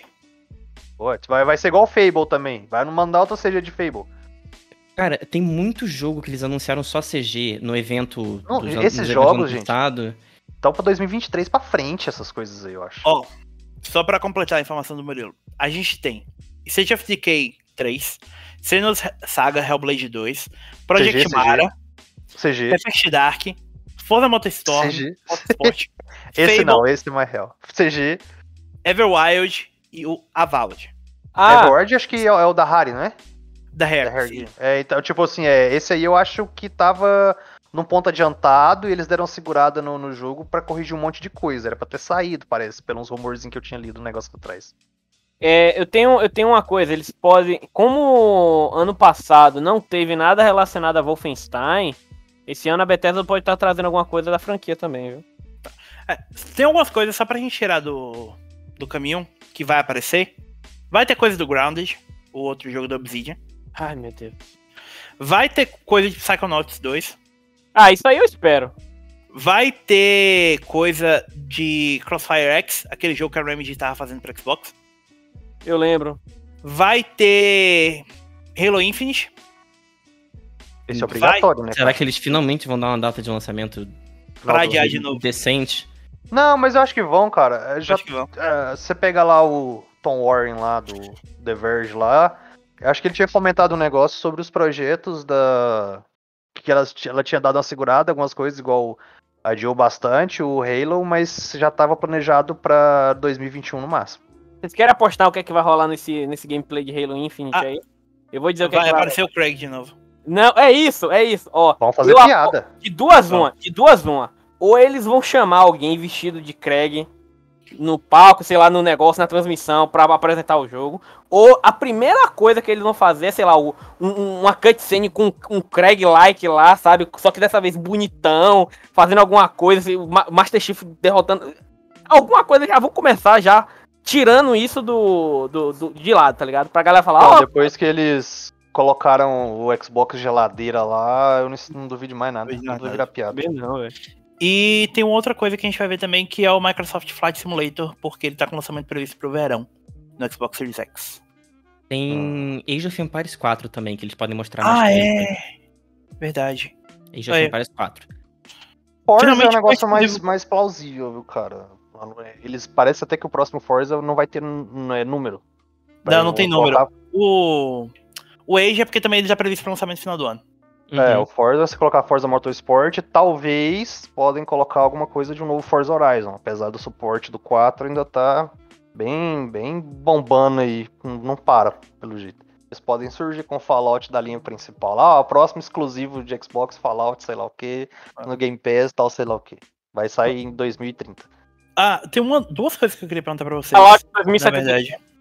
É, ah, tem uma. Ó, primeiro, tem uma coisa que a gente vai ver, certeza, que é algum novo pacote de Minecraft aparecendo aleatoriamente no, no evento. Tem isso também. E um monte de Available on Xbox Game Pass. E minhas, as minhas grandes dúvidas são: se eles vão mostrar alguma coisa da Coalition. Se, já, se a Coalition já tá fazendo alguma coisa de um de Gears, nem que seja DLC, alguma coisa assim. E o que que a Inexile tá fazendo. Porque eles já anunciaram o último DLC do Wasteland 3, que é o último jogo deles com a Deep Silver. Então, talvez a gente tenha um trailer de CG do próximo jogo da Inexile. Cara, ah, pelo que eu lembre, a Coalition não tá fazendo nada de Gears. Hum, Aparentemente eles estavam fazendo outra coisa de um projeto lá. Aliás, quem que tá fazendo Perfect Dark? Perfect Dark, quem tá fazendo é a Initiative. O novo estúdio deles lá. Ah, tá. então, o beleza. Daryl Gallagher. É, ah, então, bom, então, então tá certo. Eu confundi o nome dos estúdios. A Coalition tá fazendo. Provavelmente deve estar fazendo alguma coisa de Gears of War. E mais uma coisa, viu, pessoal? É, pode ser que a gente veja alguma coisa relacionada, talvez até uma data de lançamento para expansão do Cuphead, que foi adiada em Ah, é?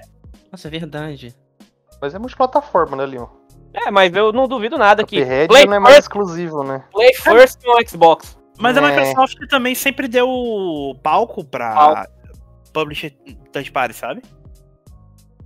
Pode ser, pode ser. Tipo, eu não me. Ah! Tem uma coisa que vai aparecer porque eles estão usando muito o muito marketing pra pra eles e eu não duvido que a gente veja outros outras publishers japonesas também junto, que é alguma coisa do Scarlet Nexus, que é o, o único RPG japonês que tá com marketing totalmente voltado para Xbox. E com o lançamento no final do mês é possível que a gente tenha um trailer de lançamento, alguma coisa assim do Scarlet Nexus.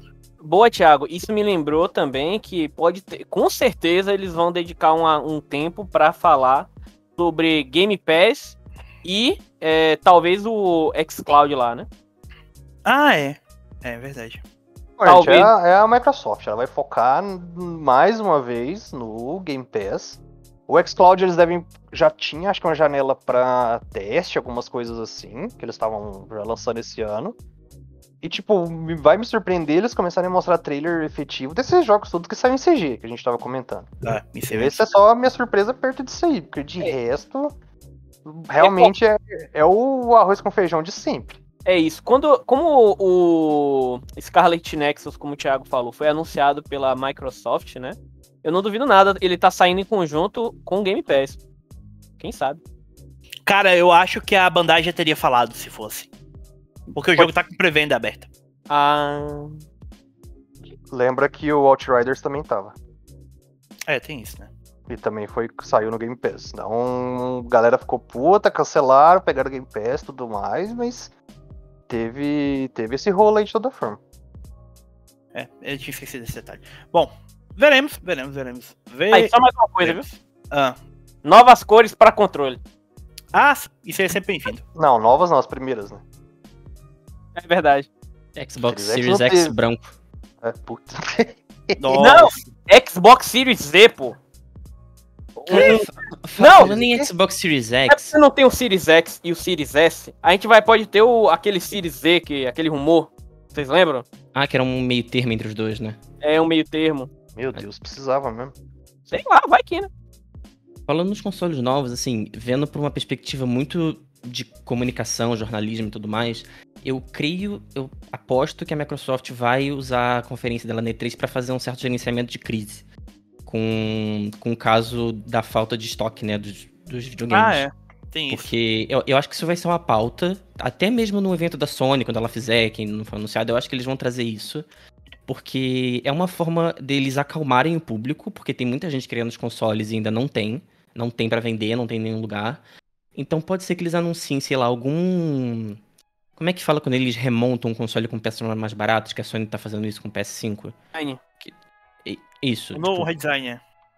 eles podem anunciar um redesign interno do Xbox Series X pra poder melhorar um pouco, porque se a gente for ver dados, tipo dados concretos, isso não é nem querendo fazer guerra de console nem nada, mas o Xbox Series X e o Series S juntos, eles estão vendendo muito pouco. Tipo, a Microsoft tá bem com a corda no pescoço, porque além do fato de tá, de tá em falta os consoles, não o Series S, o Series S dá pra encontrar de boa. Mas não tem Aqui, né? jogo que justifique a compra de um Series X. É o, aqui. o lance da Series S que a gente vê mais fácil é porque o marketing da Xbox no Brasil é o Series S. Eles É. não estão marketando o X porque o valor é, tá alto e parece que tá mais fácil produzir o S no mundo inteiro do que o X. É porque as, sei as se- peças devem ser mais baratas. Porque ele É, é, ele é mais simples. Exatamente. Talvez ah, o custo de produção dele é, é mais barato, óbvio. E ele deve ter uma produção mais ligeira, de toda forma. Então, imagino que talvez. Acho que no Brasil é muito pela questão de preço, né? É muito mais fácil tentar vender um console de próxima geração, meio que mais capenga, por 2,800, 900, não sei. 2,800, é. É, do que você vender um de 4 mil por aí, né? Então eles estão certo no marketing no Brasil. De resto, eu realmente acho que é isso. Falta de peça e tudo mais, realmente é um negócio que vai estar afetando e concordo com ele que realmente podem estar fazendo um damage control disso aí.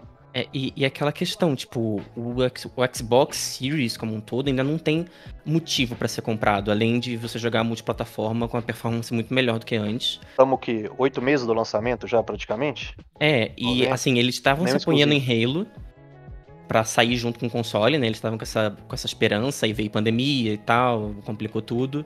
Só que eles vão focar muito em Halo, falar, tipo, eles têm que dar uma data de, de, de lançamento, porque os investidores devem estar muito putos com, com o Halo sendo adiado, porque é ele que vai vender Xbox. Sabe, A- a- a- as pessoas elas têm que entender esse background, esse background não, esse backstage das empresas, porque, tipo, a própria Microsoft já falou que vender console não dá lucro. Eles não lucram com console. Então eles têm O que re- vender jogo. Exato. O Fora que do assim, Halo né? Faz mais sentido até porque se eles fossem lançar da forma como tava, é, seria um desastre, eu acho, cara. Não, eles fizeram melhor adiando. pra Sim, um jogo redondinho, muito.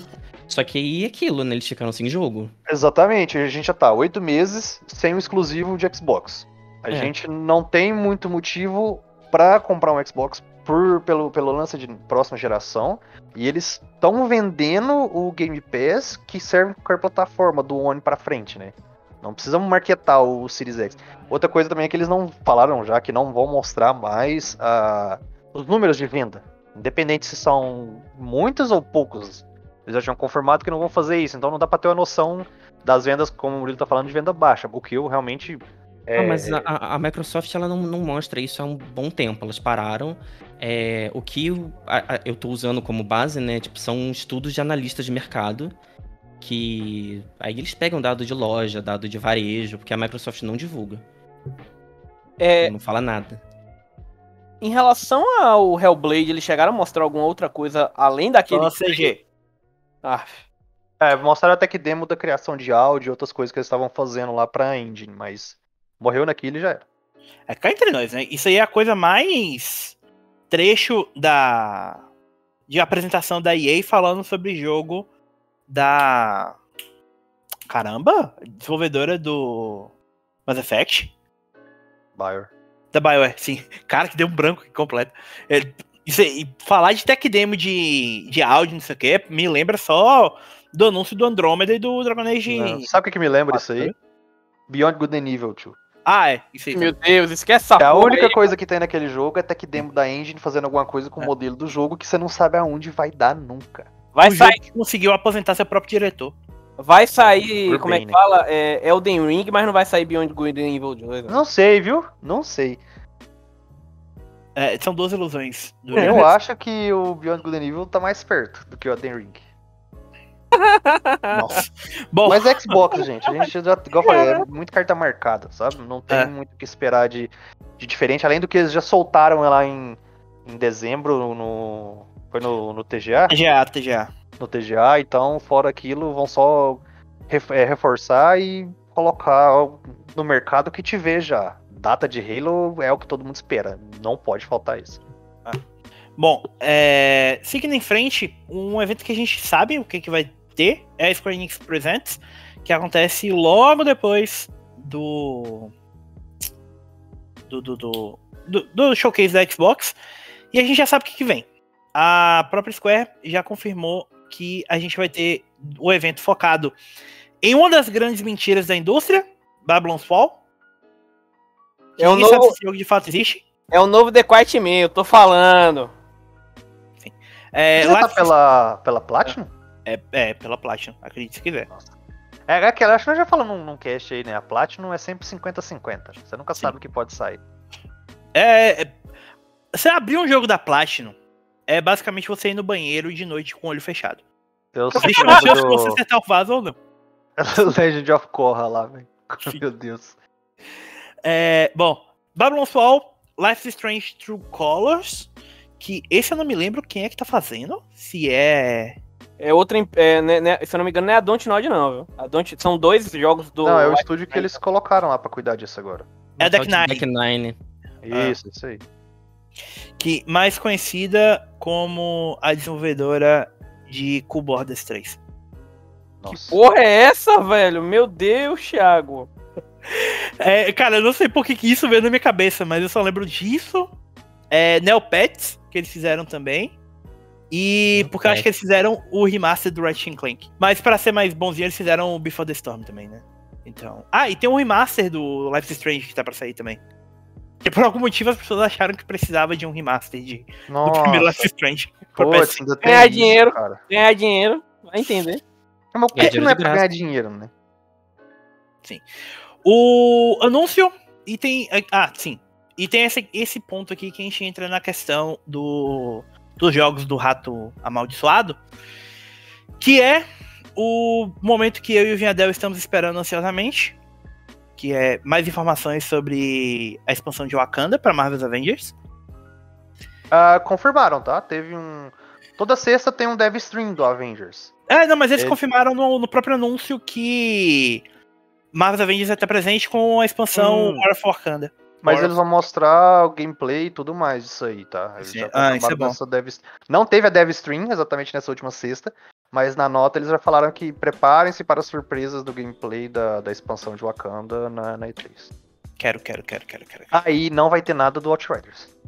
É quem se sa- precisasse. É, não, são esses três jogos e o anúncio do próximo jogo da Eidos Montreal, que pode ser o suposto jogo do- dos Guardiões da Galáxia, ou pode ser que eles estejam trabalhando em um outro Tomb Raider, apesar de eu achar improvável que, que não esteja nas mãos da Crystal Dynamics esse próximo primeiro Deus capítulo. Ex da- e Tomb Raider, tá, acho que tá meio enterrado no, pra Square por enquanto. Não, Tomb Raider vai ter o segundo o Insider de Tomb Não, Raider. mas não é só o É. negócio do aniversário? Não, tem um próximo jogo em desenvolvimento também. Ah, então, beleza. Achei que era só o negócio do aniversário lá. é, O que que é? Quanto? 30 anos Ah. já agora? É, 30 anos. Por incrível que pareça, o Ara tem 30 anos já. Meu Deus. Ah, tá velha, tadinha. Tá, não, mas tá conservado O ainda. Tribble, nesse momento, querendo matar todos nós.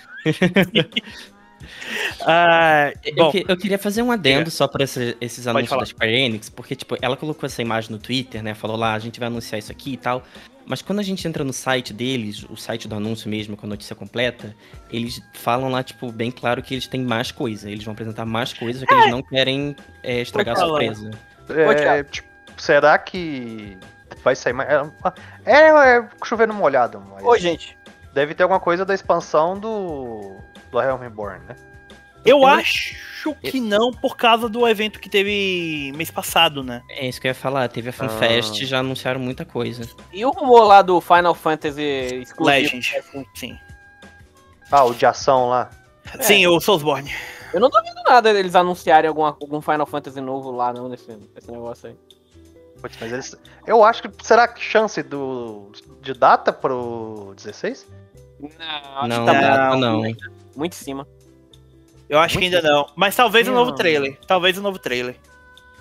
Apesar de que o trailer primeiro já é todo em engine, com gameplay e tudo mais, É. né?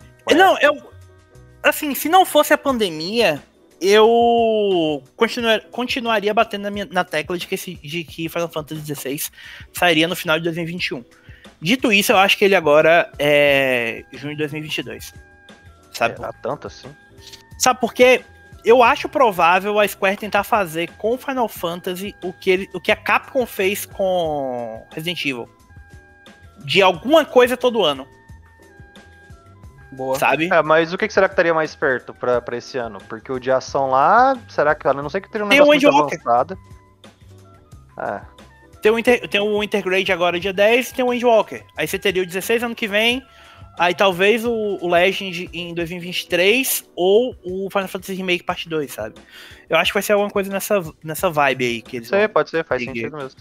É, Falando em remake parte 2, eles podem só, tipo, dar uma salpicada, assim, falar, ô, estamos. Tá, tá indo, sabe? Tá, Estamos trabalhando nele. fiquem calmos." Teaserzinho? Teaserzinho? Será? Vamos... Existe, tá, gente? Não é delírio coletivo. Falando em remake, né, e projetos pequenos, tem também aquela iniciativa de jogos independentes, independentes não, menores da Square, que trouxe o Oninak, né, que eles podem trazer alguma coisa dessa... Não, se Deus me abençoar, a gente não vai ver mais nada da Toca RPG Factory tão cedo. Olha, Cara, os, jo- os jogos são muito fracos. então quase uma Platinum. e Às outra, vezes acerta, fica marcado por aquilo e morre no resto. e outra, é, como é que fala, Thiago? É, um remake desses jogos, no nível desses joguinhos pequenos que eles estão fazendo. Cara, é, tem o Legend of Mana que tá pra sair por agora, que teve trailer recente. Eu não sei se eles vão fa- mostrar alguma coisa do Project Traveler. O que era o, prim- o nome antigo do novo jogo da do estúdio do Octopath Traveler, Murilo. Boa, Não, é, esse é o tri- Triangle Strategy, que é o. Isso, né, Triangle. Strategy. É. Isso. Que é o novo eles podem nome. dar um nome, que é, um, é- esse é o projeto. Sim. Eles podem dar um E- nome pro jogo. E minha outra dúvida é se eles não vão me aparecer com o que quer que seja o suposto Kingdom Hearts Project Oath lá. Ó, eu só quero lembrar que ano passado foi anunciado o Octopath pra PC, esse ano vai ser pra PS4. A esperança é a última que morre, né? Ô, velho, eu tô- esperando esse jogo vai ter o quê? Três anos já? Vai fazer Mas três teve anos? um rolê lá, não é? Porque, tipo, todo mundo esperava um negócio já pro PS4 e nada. Ah, é um, um jogo lindo, só que a história. Ai. Complicado. Bom, a, a- a Square ah. também tem uma, uma coisa na manga que é o tal do Forspoken, que é o. é, bem lembrado. É, O, bem o- lembrado. o até então Project Athia. É, Eles anunciaram exclusivo temporário de PlayStation. É, exatamente. Eu não sei se eles podem mostrar algum vídeo, alguma CG, um nome verdadeiro já. Eu Não, acho que porque o Forspoken vai é o ser o nome nome verdadeiro, mesmo. não? Eu acho que É. ser o Forspoken mesmo. Tiraram do Project Act e deram um nome já de Forspoken como oficial. Não, não, então, sim, mas não sei se eles vão lançar uma CG assim, mostrando o nome do jogo, sabe? Porque Ah, tá, tá. eles É, anunciaram naquelas. A não ser com aquele gameplay ainda, né? O que é até estranho. É. Deixa eu fazer uma pergunta importante pra vocês. Qu- qual- quanto por cento vocês acham que tem chance da gente ver Just Cause 5 na E3? Nossa, acho que nenhum. Não, não, Thiago, não, esquece essa porra aí, mano. Na moral, pelo amor Tá, de mas Deus. o que que a, a Avalanche tá fazendo? Fez É recentemente? isso, minha dúvida é Bosta, cocô, cocô, tá cagando, mano. Vai se ferrar, velho. Mano, Não, a Avalanche, ela é. Ela é. Tipo, ela vive Ela é de independente. projetos, tá? Então, tipo, ela, ela tem que estar trabalhando com alguém com alguma coisa, cara. Não tem dessa. mano, na moral, cara, chega de Just Cause. Não quer Just Cause, não, mano. tem a expansão do Generation Zero, né? Hum, ah, tá. Na verdade, você sabe como é que é a história do Generation Zero, né? Não. Você já ouviu falar? Pegaram quatro pessoas lá na Avalanche e falaram assim, ó, vamos começar a embrionar coisas, tá? Pra gente ver o que que sai. Beleza, embriona aí. De quatro pessoas saíram o Generation Zero. Fizeram um estúdio lá, depois fizeram um beco lá na, na Avalanche, Chamaram Jogaram- Systemic React. jogaram quatro lá. Ah, não, tem embrionada a ideia, vai sair. Tá, beleza. Quanto vocês precisar? Me dá um- umas 10 pessoas aí. 14 pessoas fizeram o jogo. Saiu aquilo lá. Do jeito que saiu no lançamento, tipo, problemático e tal, capenga, mas saiu. O problema, cara, é que essas coisas esquisitas acaba tendo público. Foi o que aconteceu ali. Agora a expansão saiu um e vai sair outra. E esse segundo time deles já tá meio que independente pra um outro projeto. Já tem quase 30 pessoas nisso. Então pode ser que venha algo além da, só da expansão, tá? Hum. Bom, é, mas eu não sei se em que ponto eles anunciariam isso também, né? Eu acho que não seria projeto com a Square também, porque o próprio Generation Zero foi self-published, né? Não... Ah, vai que saiu outro Mad Max com a Warner também. Ah, De- ah, mano, tem evento da Warner, inclusive. Pois gente é, exatamente. Até porque a Warner, pra mim, nos últimos anos, vem sido a maior incógnita aí. Tem Nunca tem nada pra, não, pra lançar, nunca tem nada pra anunciar. Sei lá, viu? É. É, é isso, então sobre a Square. A Square, cara, também, ó, cá entre nós, vai ter algum momento que eles vão parar e anunciar um monte de coletânea e remaster aleatório de jogo que ninguém nem lembra mais de PS1 e, Super Nintendo. Te amo, Square, continue fazendo isso, mas eu não sei como eu vou prever qual vai ser o próximo. É, tem um, Então. tem. Eles podem mostrar alguma coisa do The World's End with You 2, né? Ah, é o Neo, sim, verdade. Que tá pra sair também, né? Exato. O, é, o jogo que tem o personagem que teve o melhor tweet da Square essa semana. O Murilo viu? Eu acho que não, não, não lembro.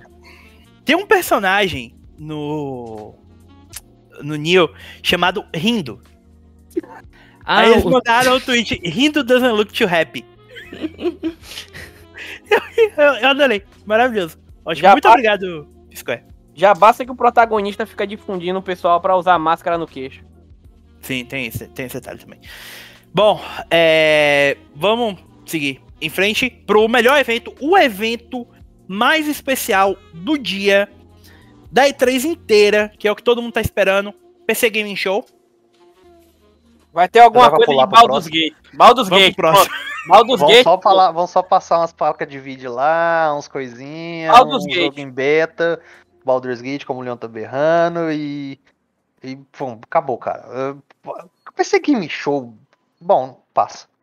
Tá, só pra registrar, o PC Gaming Show vai vir junto com a Feature Game Show da Games Radar e vai ser um evento de duas horas e meia. Ah, pode ter alguma coisa na PC Gaming Show do, do Shadow Warrior 3 lá também, né?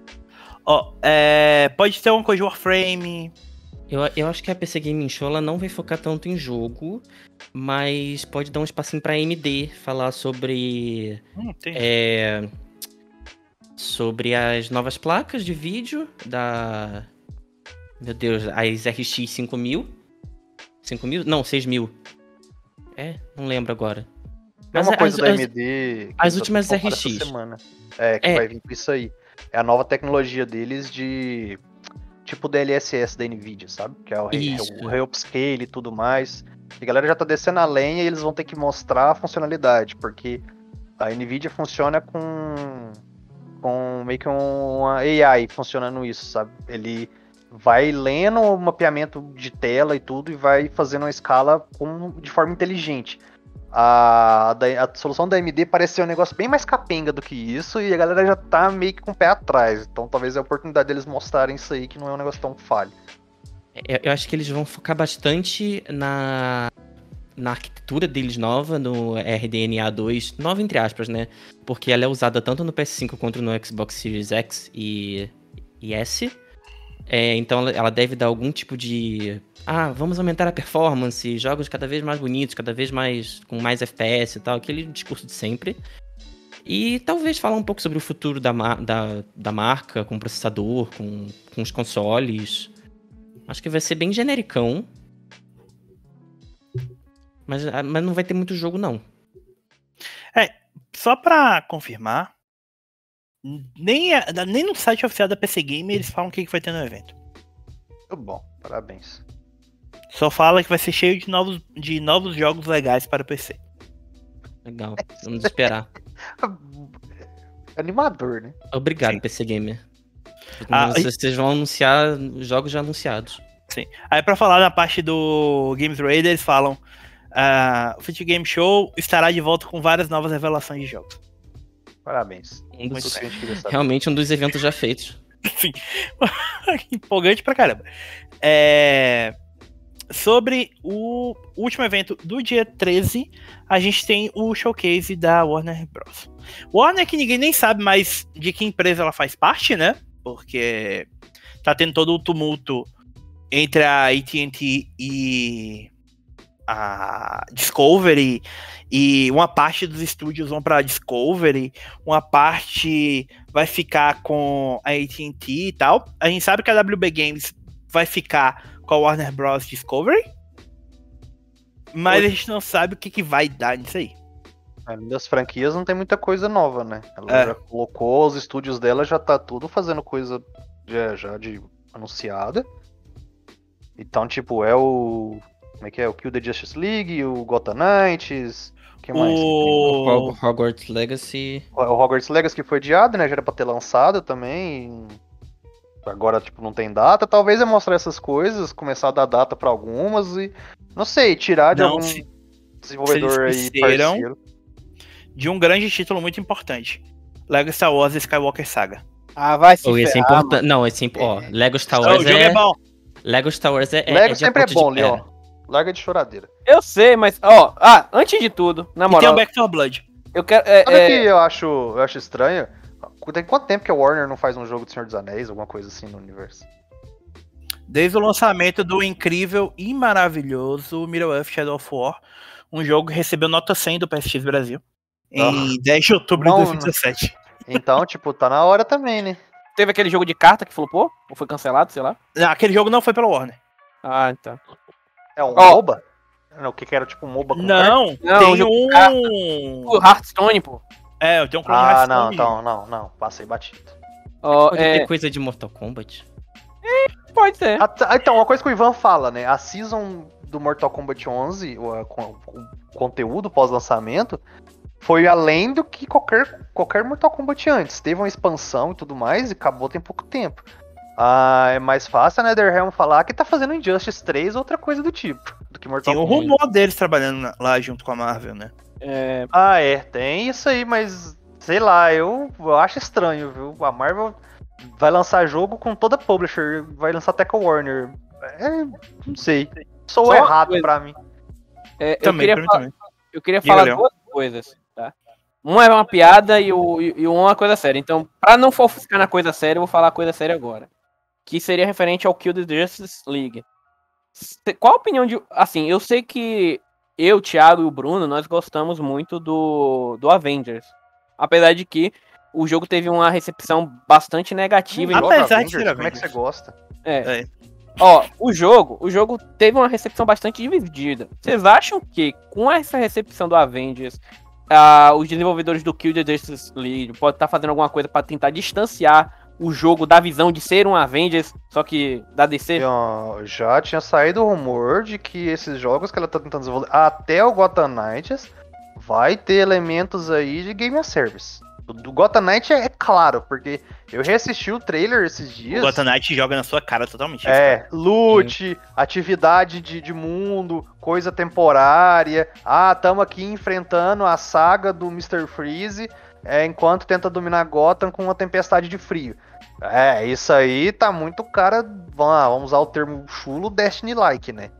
Então, eu acho que o mais difícil pra mim, cara, é como eles vão vender o, o Kill the Justice League, sabe? Colocar aquilo só como um game as service mostrando o que eles mostraram, não, não sei se é o suficiente, cara. Também não. Eu acho que, sendo sincero, eu acho que aquele jogo não vai, não vai ser bem recebido não. Posso Só- queimar a língua. Posso queimar a é língua. da grande, poderosa Rocksteady, né? É. Então, firme como rocha esse estúdio, veremos. Só pra completar aqui, existe um rumor de que a Monolith está trabalhando em um terceiro Middle-earth. Nossa, pra quê? Você jogou? Você não jogou o Shadow of War, né? Não. Jogou, Tá, Leon? tá. Jogou, Murilo? Tá na lista aqui pra comprar um dia, Eu- talvez. Joguei, infelizmente. É o Cara- não sou capaz de opinar. Tem fim, tem um fim direto, grotesco, tipo assim, acabamos nossa historinha aqui, não tem mais. Ruim pra Se eles vão fazer um Shadow of Mordor, Shadow of War, alguma coisa baseado Ah, no que eu, vão vão jogar lá um não sei, cara, vão inventar uma regra muito louca e reviver gente morta, Eles só assim. Vocês estão esquecendo o melhor jogo, pô. Que já, já existiu da Senhor dos Anéis. Gollum, porra. Gollum por outra não é da Warner, não. Não é da Orle, não? Não, é Não. por outra empresa. É, o Viadel perguntou, eu fui confirmar, o, nenhum dos jogos que saíram depois do Middle Earth, do Shadow of War, tem qualquer envolvimento da Warner, tá? Tem o MMO lá da Amazon, tem o Adventure Card Game, que é de uma tal de Asmodee Digital, e tem o Gollum aí. Bom, ela pode estar só licenciando, porque é dela, né? A IP é dela, ela faz o que ela quer, isso. É, isso que é estranho. Porque, tipo, se ela tá- estiver investindo só. Cara, é, não sei, se sair um outro Shadow of Mordor ou alguma coisa no mesmo universo ali, é pra acabar. Aí é. É caça-níquel lascado, sabe? Os Sem- caras sem enfiaram jogando- loot box em um jogo single player, cara. É exatamente por isso que tá lascado. Porque teve essa merda gigante, eles tiveram que ir atrás pra corrigir. Ô, Eles não podem errar do mesmo jeito, fazendo a mesma coisa. ô, Thiago. O pior não é, não é loot box em jogo single player. O pior é você apertar o start e ter uma, uma propaganda. Olha só, compre isso, compre aquilo no menu start. No start, você aperta start, tem uma propaganda. Muito bom. Ah, inclusive, Leon, só reforçando que eu lembrei agora, você falando nesse negócio de afastar do Game as Service, o próprio Hogwarts Legacy aí é pra ser isso também. É, ah, e por fim, e por fim, eu só gostaria de terminar essa, essa parte da Warner com uma piada ruim, né? Muito ruim, por sinal. Vocês sabem, né? Porque o pessoal tá brigando tanto pela Warner, né? Vai, Leon, Ah. solta. Uó! Né? Nossa. Peço demissão desse podcast. Com essa a gente termina o programa. Sim, não, Assim, praticamente. eu, sou, eu, sou convid- eu sou depois ali. convidado, mas eu vou tomar as redes. Ai, caralho, mano. Desculpa, foi mal, mano. Eu não Leon, eu tô indo aí te, te enforcar, bicho, sem condições. Depois dessa eu pularia até o Future Game Show aí, porque. Não, vamos pra frente. de Falar O próximo- o próximo, a gente já sabe. é, Esse é é um evento que eu acho que dá até pra gente prever bastante o que, que vai estar. Vamos Que é o- boa. Dia 14, que é o evento da Capcom. A Capcom vai ter um pequeno streamingzinho também. É, Vamos falar o que vai ter nesse evento. vai ter DLC Monster Hunter Rise, Monster Hunter. Stories 2, o The Great Ace Attorney, vai ter o clássico jogo do ano, melhor jogo lançado em 2021, Resident Evil Reverse. e Vai, DLC vai, pro vai, Village. Thiago. Não me decepcione. Fala o que vai ter ainda. DLC Falta pro um. Village. Não, falta um, vai lá. Vai ter Resident Evil 4 pro PS5 e Xbox Series. Não, não, isso aí todo mundo já sabe. Você já vai dormir sabendo. Mas eu falo assim: conte-nos o que realmente vai ter, que tem uma coisa que você não está esperando e vai ter nesse evento. Cara, Mega Man? Teremos Deep Down nesse evento. Ah, não, não. que- Nossa, se é pra jogar assim, então sei lá, vamos ter Dragon's Dogma 2. É, então. Não. Não, ah, não, mas esse aí é quase fato, né? Já falaram que teve rumor de que tava fazendo essa draga mesmo. É, mas isso não terminou, o Devil May Cry 5 tem pouco tempo, né? Então. Aí, daí? Não se pode apressar um gênio. Dá. Uma coisa que a Capcom tem é aquele tal de Pragmata. Aquela IP nova deles. Ah, É, o- sim! O, suposto, def- o suposto jogo do Kojima pela É Não, o para. jogo do Kojima maluco. Aí, ó, do tá vendo? Kojima. Aí, ó, tá vendo? Até, até, até, o, até o, o Murilo aí tá, tá, tá, tá fazendo piada, tá vendo? Não foi só eu que pensou que era uma parada vinda eu da acabei de fazer a piada e ele deu a deixa. Ele só Ah, tá. seguiu. Moral. o Murilo não sabe disso, mas o Leonardo dorme com. Ele tem um pôster do Kojima no teto da casa dele, do quarto dele. Ele dorme Ah. olhando pro Kojima. A Eu tô, eu, eu tô juntando dinheiro pra comprar um, um. Como é o nome daqueles. Da, é, almofada japonesa mesmo, Thiago? Do, cura. é isso, do Kojima, velho, pra dormir abraçado com ele, velho. Ai, tá. E- mas falando, Tá, falando não. sério, tipo, fora isso que a gente já mencionou aqui, tem alguma coisa que a Capcom pode estar anunciando? Eu acho que não, né? algum, tem alguma coisa relacionada ao, aos lutadores daquele passe Ó, de. gente, eu falei, só pra cortar logo, eu falei Não. do Deep Down, mas é zoeira, porque nem o ONU mais tá na Capcom. E era ele que era o líder do projeto. Então isso aí você pode dar como enterrado. É, Resident- é, o próprio Street- não vai ter. Eu acho que eles não vão mostrar muita coisa do Street Fighter, porque eles já revelaram muita coisa do, do, do próximo Season Pass, do atual Season Pass, né? Eles não vão falar de Street Fighter 6 ainda. É. O que mais que poderia vir da Capcom? Não vai ter mais nada de Devil May Cry depois do- da versão definitiva do ano passado. Por um tempo. Eu acho que. Ah, tá, é. Pera aí que a gente descobre o que que a Capcom tá fazendo. Teve o leak, né? É, o que vazou dos e-mails lá, né? Que fez a chantagem e tudo mais. O leak lá que Sim. mostra quão bem esse, é, esse Attorney vende no Xbox One. Ah, sim. Ali, ó. Você é fanboy mesmo. viu? Olha que desculpa, informação o cara vai atrás. Não, não, peraí, peraí, peraí. Ó, eu só, quero, eu só quero deixar claro aqui nesse podcast uma coisa. Vazaram os dados. O jogo vendeu mais de um milhão. 400 mil no Switch, 100 mil no PS4, 4 mil no Xbox One. Aí eles anunciam a nova leva de jogos do, do Phoenix Wright chegando lá. E não vai chegar pra Xbox. Por que será? Porque será que vendeu pouco? Ah, pelo amor de Deus, né? Tá, vamos lá. O que, que a gente tem do leak de coisa que a gente ainda não tem confirmado? O Resident Evil Outrage, Que porra é que é o próximo Resident Evil. Que ninguém É, sabe. te- Tem rumores aí que seria um Revelations 3. É, isso que eu tava tentando lembrar se era Revelations 3. Tem Dragon's Dogma 2, que tá previsto pra dois, tava previsto pra 2022, né? Street Fighter 6 estava previsto para 2022, mas isso eu acho que é uma coisa que eles só vão revelar um pouquinho mais pra frente. É, depois que já tiver concluindo o suporte Street Fighter 5. Mega Man Match. Eu não sei o que é isso. Eu acho que nem a Capcom sabe o que é isso. Resident Evil 4 Remake.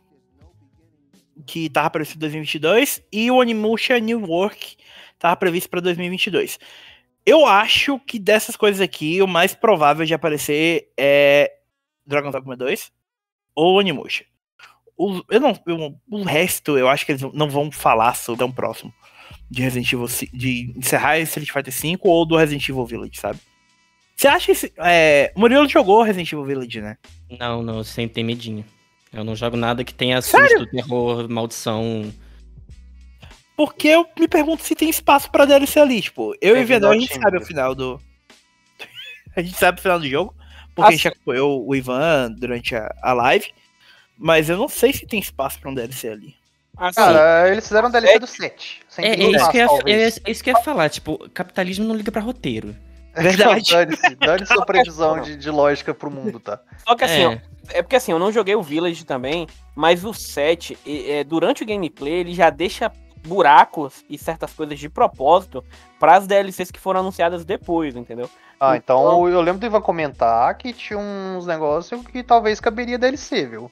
Então, se tem buraco, vai ter DLC para preencher isso. Porque, literalmente, o 7, por exemplo, isso não é spoiler. Ah, vou dar um spoiler aqui, não é spoiler. É, não é buraco no 8, pelo que o Ivan falou. É coisa que complementa. Tipo, joga Sim. meio lá na surdina. É o trem do Chris, né, por exemplo. É, entenda se você se quiser, ou se não, você vai atrás ou espera quando chegar a expansão aí.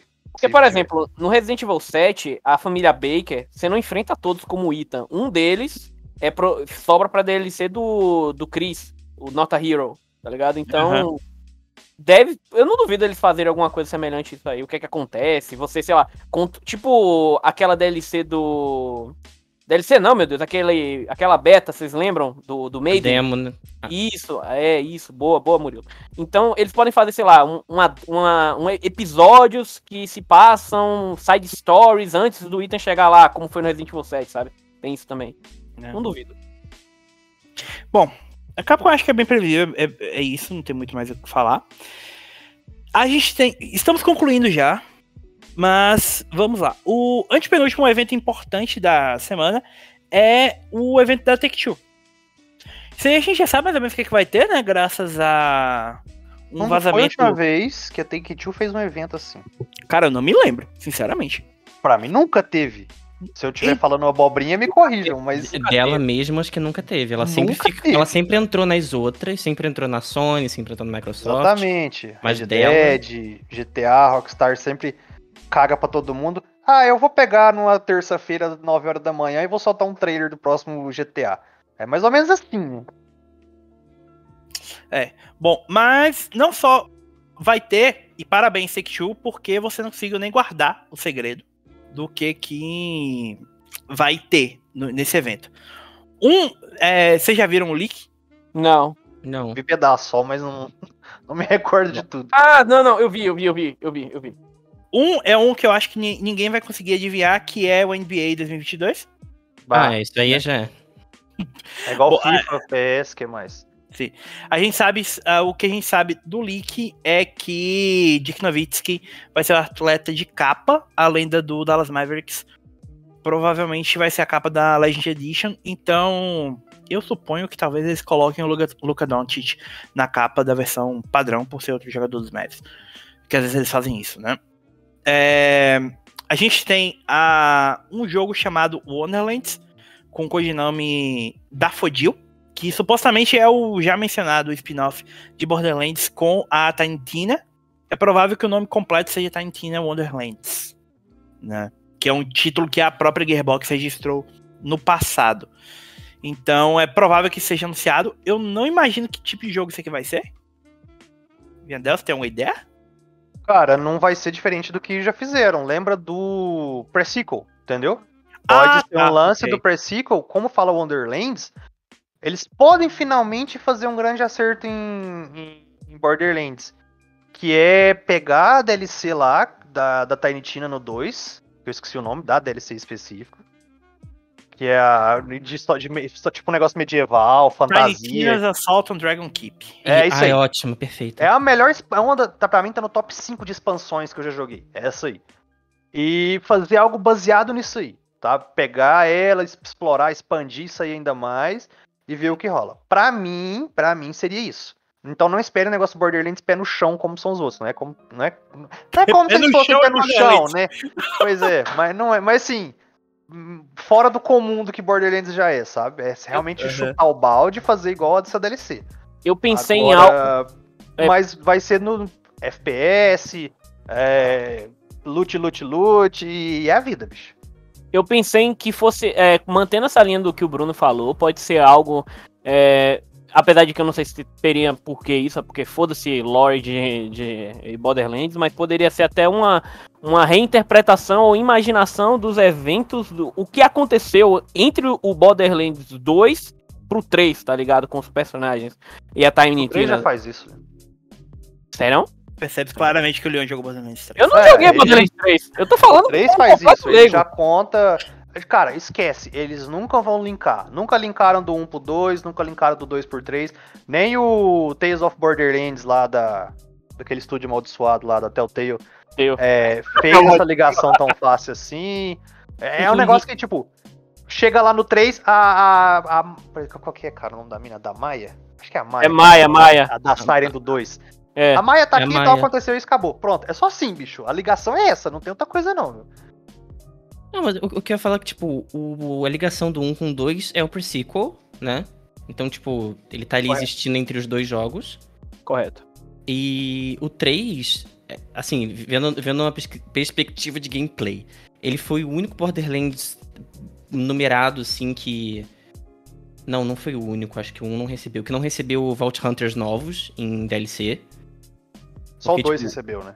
Acho que só o 2 e o pre-sequel. Eles falaram antes do 3 que eles não iam fazer isso mais, porque era muito empenho de coisa que eles tinham que fazer pra adaptar o jogo naquilo de volta. Ao redor de um novo personagem e tudo, eles não iam lançar novo Vault Hunter. No 3 eles já tinham confirmado isso antes e deu a entender de que eles nunca mais fariam algo perto disso. Então, eu acho que eles estão segurando esse, esse negócio de desenvolvimento de Vault Hunter e tal, essa energia toda pro jogo da Tiny Tina. Faz que aí sentido. vai, vai colocar, tipo, a Tiny Tina e mais talvez o. O. O Torg e. Sei lá, mais dois personagens pra serem os tipos de Vault Hunters e ser uma história paralela, mas não uma história de ligação que nem foi o pre-sequel. Se tipo uma side story total de um mundo paralelo da Tiny Tina. É, igual eu falei, pra mim esse da Tiny Tina, eles vão simplesmente chutar o balde como foi a DLC, sabe? É igual, bom, não é spoiler, beleza, se você não jogou, já tá tarde já. Uma coisa que ela fica zoando muito no- na DLC é o Roland. O Roland morre, né, no 2 e tal. E ela fica trazendo o Roland toda hora na, na expansão lá da Tiny Tina e zoando com aquelas coisas. Talvez, sei lá, pe- pensa que seria o mundo imaginário da Tiny Tina. Entendeu? Chuta o balde, vai pra cima, imagina as loucuras e pronto. Tipo, no Borderlands 2, nessa DLC, é, tem aquilo, né? A Tiny ela cria aquele joguinho de RPG lá que você joga, que você é um personagem, você simula um personagem, né, no caso. Uhum. Porque aquilo, tipo, eu acredito que tem um sentimento mais profundo de que é um escape dela pra lidar com a morte do, do Roland. Sim, Então, tipo, ela, ela, ela sabe que o Roland morreu, ela tá ali com aquela. é, Ela tem noção do que aconteceu, mas ela cria esse escape porque é a forma dela de não ficar triste. E querendo ou não, assim, isso faz muito sentido também com algumas interpretações que existem de, de Alice no País das Maravilhas, né? Porque o Wonderland, a Tiny Tina e tal. Ah, ok. É, Então, sentido. Po- pode ser que seja total uma, uma viagem minha, também uma viagem da Gearbox, de ser esse mundo que a Tarantina cria dentro da cabeça dela pra fugir de alguma coisa. Tem uma coisa no 3 que ela é meio. A Tiny Tina ela é meio. tipo, ainda é a mesma Tiny Tina, mas mais velha. E ela é meio desconecta, meio desconecta com, esse, com essa DLC, sabe? Ela tá, Sim. digamos, um pouco mais madura no, no 3. Então umas coisas ela pega mais fácil.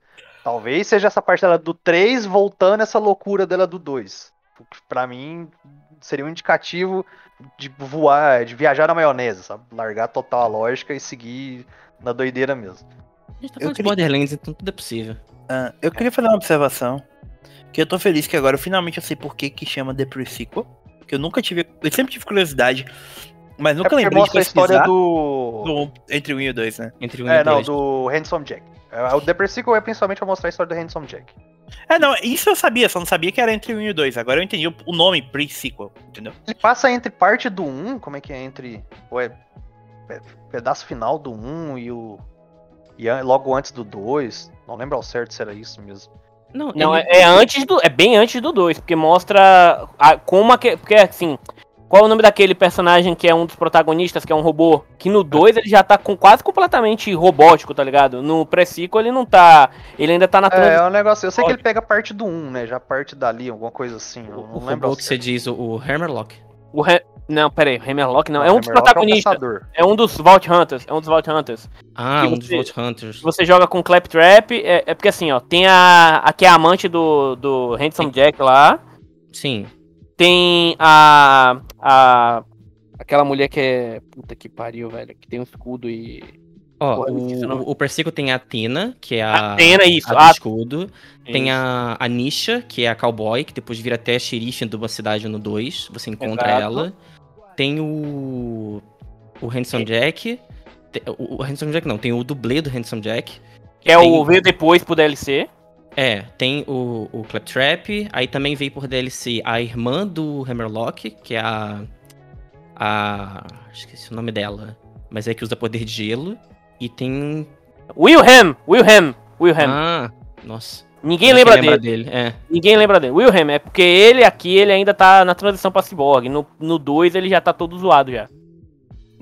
Bom, é... e a outra coisa que eu queria men- mencionar é que eu descobri que existe uma DLC pro primeiro Borderlands chamado New Robot Revolution.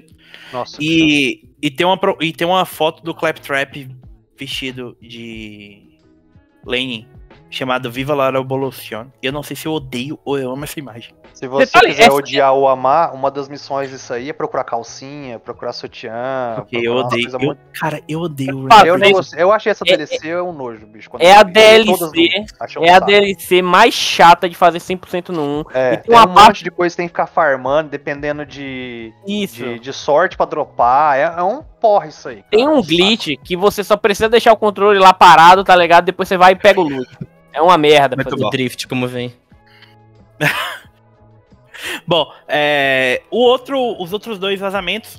Um é um jogo que de vez em quando parece que a indústria para e pensa: "Ah, que tipo de coisa eu gostaria que o Thiago jogasse?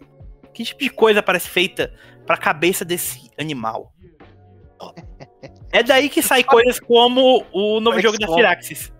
É, é. Um XCOM com personagens da Marvel. Isso aí tem tudo, tudo pra dar certo, velho. Sem brincadeira. Tabuleiro de xadrez da Marvel, tá? Eu tô, tô imaginando um negócio assim.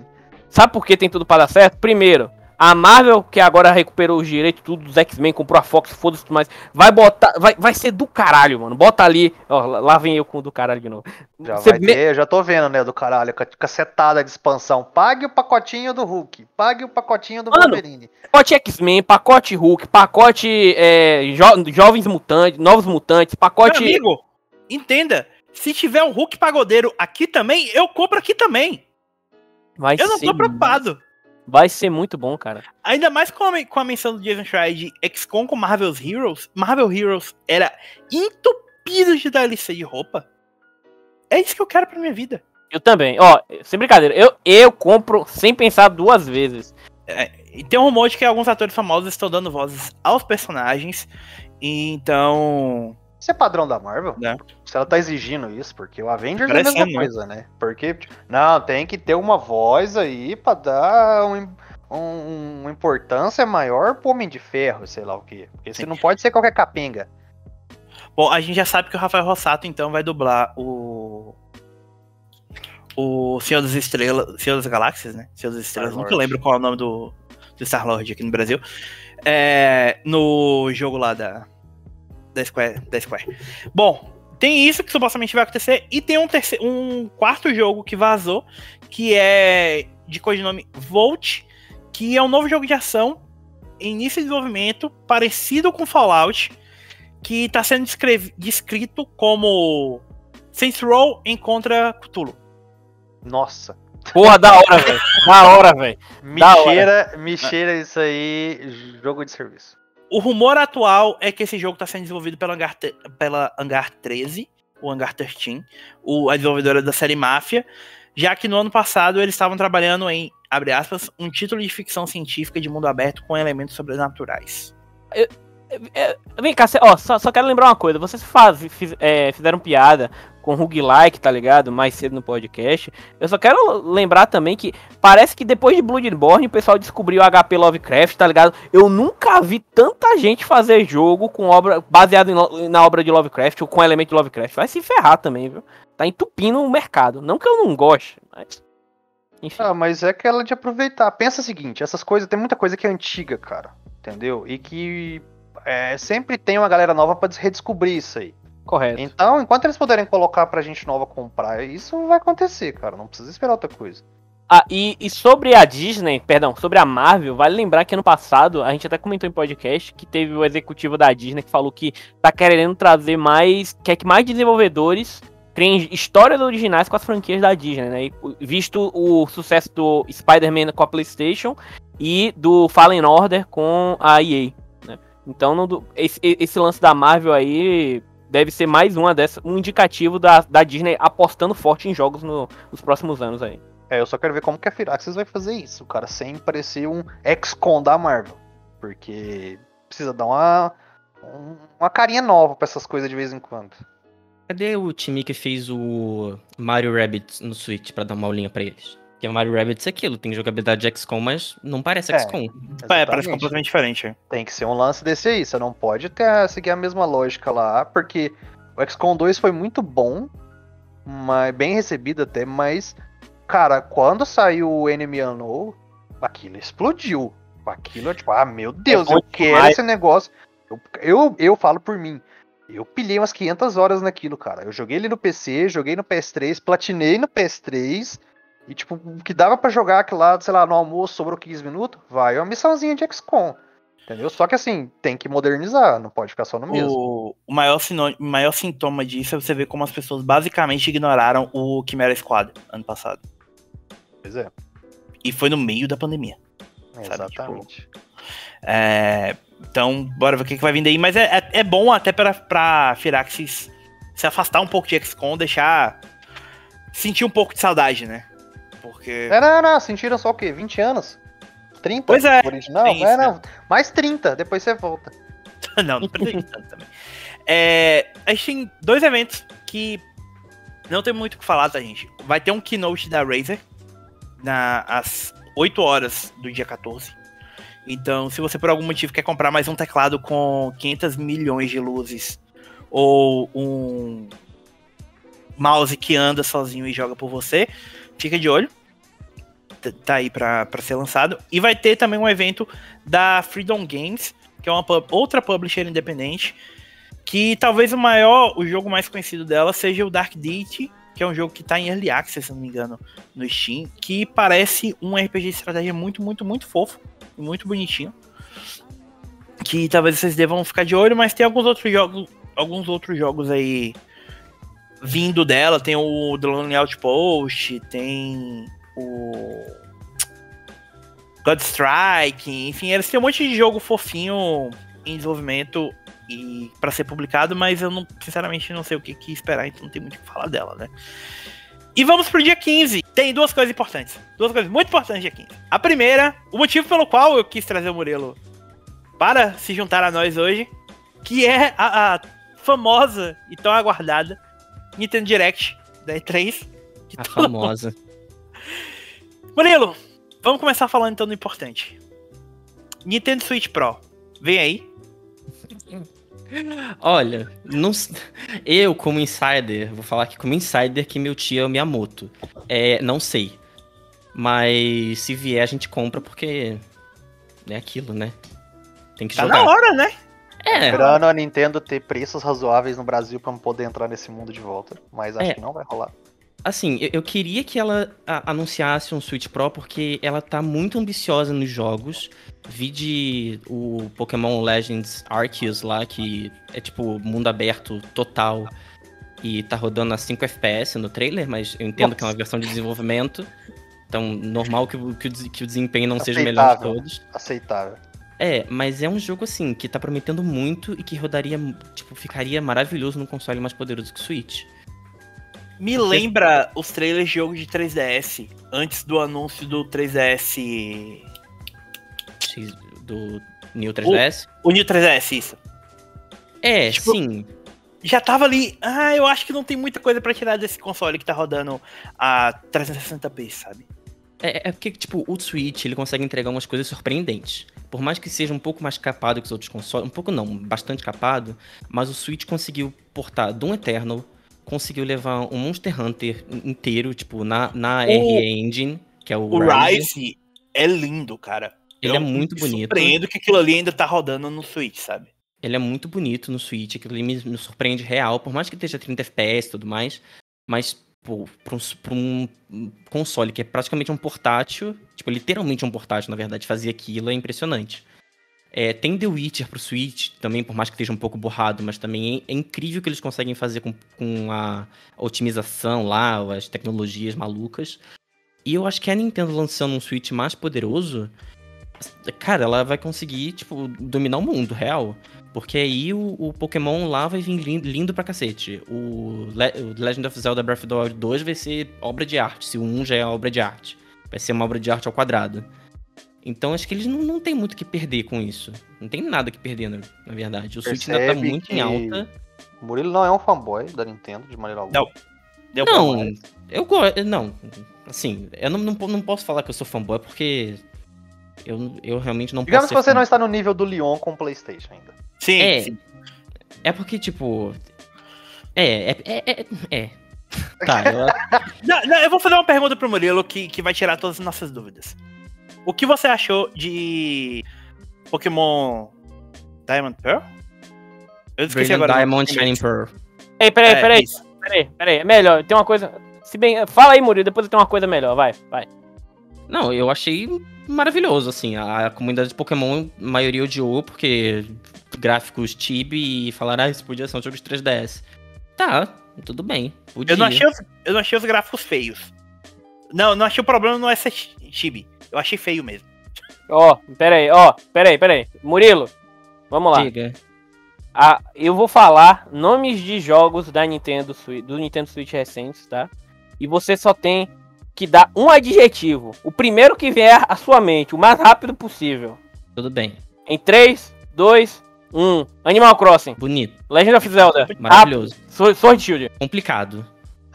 Mario Odyssey. Bem feito. Não, não é um adjetivo. É, ele Ah, não, ele, não- ele, não é, ele não é fanboy, não. Ele, Ele ele é fanboy, tá- Não, se o Murilo tivesse passado pano pro, pro Sword and Shield, aí eu, eu ia reclamar com ele. Não, assim, gente, eu não, eu, eu, eu não, eu não sou fanboy porque a, Nin- a Nintendo tem muito que ser criticada sim. É, tem que ser criticada no, no ponto de que ela traz re- remaster de jogo por preço full. E, tipo, isso não, não tem como defender. É uma, uma, uma tática de, de consumo horrível. Ah, mas E que, assim- vamos colocar a qualidade do remaster, porque remaster por preço full aí a Sony também faz. Não, é botar o Skyward Sword em 1080p e 60 FPS. Tipo, é literal pegar a configuração de gráfico lá, tipo, no PC e, tá, e tipo, destravar o FPS. E travar Fast Travel via Amiibo. É, e botar ali mais amiibo e fazer várias coisas, porque, tipo, o fã da Nintendo é saudosista, então o que a Nintendo fizer, ele, independente do que for, eles vão aceitar e vão comer. Porque é isso que acontece. Mas eu não, eu não consigo ver, tipo, Skyward Sword Remaster valendo 60 dólares e ainda vendendo Joy-Con junto e fazendo um monte de coisa. Tipo, não, sabe? Não, não rola. E assim, a Nintendo ela tenta se defender com isso, que eu acho mais feio ainda, porque ela fala, ah, mas se o nosso software ainda tá vendendo, por que, que a gente vai diminuir o preço? Porque é Isso aquilo. é muito bom, cara. É, até hoje. Aumenta, né? Vai É, aumenta aumento. também. Porque até hoje o, o Mario Kart 8 Deluxe é um dos jogos mais vendidos do Switch. Ele não sai do, do jogo top. cheio, né? Preço É. De, de- de to- o top 10 do Switch ele lançou, tipo, 2017 junto com o console, não lembro agora. É, eu acho que é o segundo grande exclusivo depois do Breath of the Wild. É, e ele é um porte do Wii U, né? Não é nenhum jogo exclusivo do, do Switch. Ele veio em porte do Wii U com todas as, as DLCs destravadas. E a Nintendo não vai diminuir o preço porque o jogo continua vendendo. E eles mesmos já, já falaram isso. Tipo, não, não vamos diminuir. Não vai diminuir o preço de Breath of the Wild, não vai diminuir o preço de Pokémon. É, eu queria até te perguntar, aproveitar que você tá falando isso, Maria. É, já temos o que? Quatro anos do Breath of the Wild? Já. Ele foi E anunciado. Preço.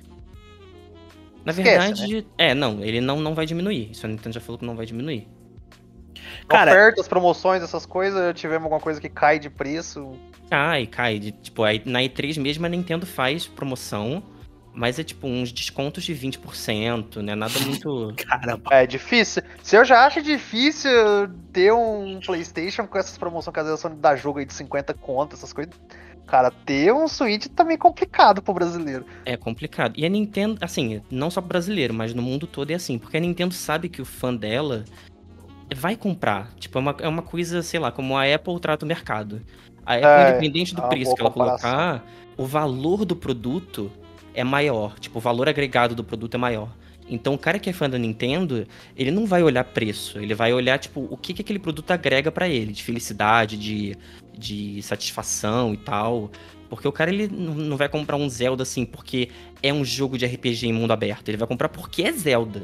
Porque é Zelda Breath of the Wild. Só pra complementar a informação que o Murilo falou, só pra registro. Mario Kart 8 tá em, tava em sexto em março e tá em décimo entre os jogos mais vendidos da, nos Estados Unidos. O Super Mario 3D World tava em quarto, tá em décimo terceiro em abril. O Animal Crossing tava em oitavo, foi pra décimo quinto. O, o jogo que matou o Mario, Super Mario 3D All Stars, que o Mario morreu depois disso. É, Deus o tenha, Hip Mario, 31 de março de 2021. É. Ficou em 16. O Super Smash Bros. tem 17. Sword and Shield 19 e o Breath of the Wild 20. Desses, o jogo que lançou mais recente aí é o 3D All Stars, obviamente. Mas depois disso é o Sword and Shield, né? Que mesmo assim já vai fazer dois anos. Exatamente. E, tipo, e é isso, tipo, eles não vão diminuir preço, porque vai continuar vendendo. O- out- outra crítica também, ainda bem que você me, me lembrou desse jogo que matou o Mario, esse jogo ridículo.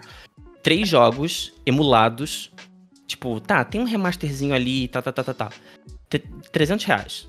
Tudo bem, 100 reais por jogo, mas, gente, botar o, o Mario 64 em resolução, em proporção 4x3 no Switch, nem botar um, um widescreenzinho, Isso é muito sacana, cara. É, aí, aí de é um negócio que, tipo, é simplesmente enfiar a garganta abaixo do consumidor, né? Do é, botar uma comparação meio besta, pega o Mass Effect Legendary Edition aí, é 300 mango também, quase, 350, não sei a versão disco, eu acho.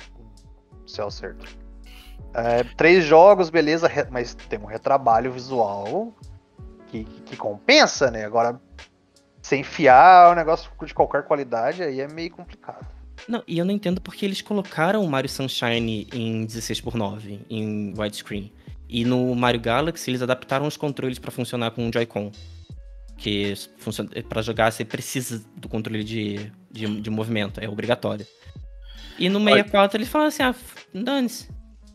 Eu, que, eu, eu não sei disso, mas meu amigo que trabalha na, na Nintendo, num projeto chamado Projeto 64, já disse que lá no Japão já tem é, Super Mario 64 rodando em Full HD. É só vocês procurarem na internet.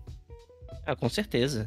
Eles podiam ter pego a versão do DS, gente. A versão do DS é Sim, mais, trabalhada, isso, mais né? trabalhada que a do 64, mas tem que apelar pro saudosismo. É isso que eu não consigo entender da Nintendo. Não faz sentido nenhum, cara. Bom, é, fora isso, o que que. Você acha que tem alguma chance da gente ver, sei lá, Metroid Prime 4? Não, Metroid não. Metroid pode esquecer, foi enterrado junto com Bayonetta, nunca mais Eu ia aparecer. perguntar agora. E eu ia falar de baioneta, porque. Esqueçam desses dois jogos, porque, assim. a- Acho que Metroid até- 4 até sai em 2023. Mas Bayonetta 3. Porque eu acho que Bayonetta. é, A, tipo, a Nintendo conseguiu a exclusividade da franquia, né? Tudo mais. Só que ou tá tendo muito problema com o, o Kamiya, dentro lá da. Da, da desenvolvedora. Tipo, Compreensível, porque o caminho parece um pau. É, eu ia perguntar, como que tá a relação da Platinum com isso aí? É, assim, a última vez que eu vi notícia disso, o Kamiya tava quase sendo demitido, praticamente. Porque ele é Porque meio a doido. Platinum é aquela, lança qualquer coisa quando ela precisa de dinheiro, lança alguma coisa pra fazer sucesso e simplesmente joga no buraco alguns projetos que ela tá se lixando. O Bayonetta 3, por mais que ele seja lançado tipo, bem depois do, do 2 e tudo mais, mas no- na potência que o Switch tem, ele vai ser que nem o 2, que é tipo, é um pouquinho melhor que o Bayonetta 1. Tem uma, uma evolução gráfica bacana, mas, sabe, ainda é um jogo datado. Se você for pegar o Bayonetta 2 pra jogar hoje, não é um jogo que você fica tipo, ah, jogo bonito. E Bayonetta 3 tinha que ter um trabalho maior, né? Não sei se eles estão esperando o Switch Pro, não sei se eles estão esperando é, o caminho pode pedir ser. demissão. Murilo, Se É. possível. só uma pergunta. É, frente a isso, você acha que eles anunciaram Bayonetta 3 cedo demais? Acho. Acho. É a, me- a mesma coisa que aconteceu com o Metroid, que eles rebutaram o projeto. Tipo, eles anunciaram muito cedo, aí deu aquele monte de merda. Eles falaram assim, não, vamos refazer. Aí eles falam assim, a gente tá refazendo agora do zero. E, sei lá, é, é cedo, sabe? É jogada de marketing. E podiam ter esperado um pouco. Não tem por que Então- você tacar a carta assim. Se o que o Thiago perguntou, a gente já quase certeza que não vem. O que vem então pela Nintendo? Mario Golf Ah. Super Rush. É. Não, assim, a, a E3 ela vai marcar dois aniversários, que é 35 anos de Zelda, né, e 25 anos de Pokémon. A gente já sabe que, é, que vai ter gameplay de- dos dois Pokémons, talvez, mas o remake de, de Sinnoh, com certeza, o Brilliant Diamond Shining Pearl, que ele sai em novembro. Então a Nintendo vai mostrar o gameplay, os gráficos refeitos, que eles já falaram lá que eles deram uma melhorada nos gráficos. E o Legends Arceus, eu não sei se pode aparecer gameplay, mas é possível. É. Zelda. Zelda, como é 35 anos e vai fazer. É. Foram. É, o, o Breath of the Wild 1 foi anunciado na E3 de 2016. E agora, tipo, cinco anos depois, o correto, né, pela cronologia, seria anunciar o Breath of the Wild 2. Que aí faria, tipo, 35 anos de Zelda, porque o Breath of the Wild 1 foi anunciado nos 30 anos de Zelda. E ficaria assim bonitinho, sabe? Redondinho. A Nintendo adora isso. É, tem isso. É, eu não duvido que eles só não tenham mostrado naquela Direct de Zelda que teve. Porque a pandemia atrapalhou, sabe? É, ali eles foram sinceros. Porque ali eles colocaram lá o. O. Esqueci. O Eiji Aonuma. Pra falar, tipo, Sim. gente, olha só.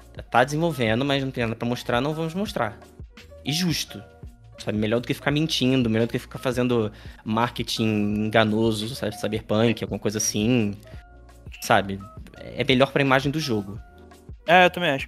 É, eu acho que a gente vai ver mais algum trailer de Skyward Sword, provavelmente só pra lembrar. Ei, galera, tá saindo. Beleza? Fiquem de olho. Eu tô torcendo muito pra eles portarem logo o Wind Waker HD. Pra falar assim, mais um é, coisa de aniversário de Zelda, Wind Waker HD pro Switch. Posso- sabe uma coisa que eu acho uma possibilidade pro aniversário?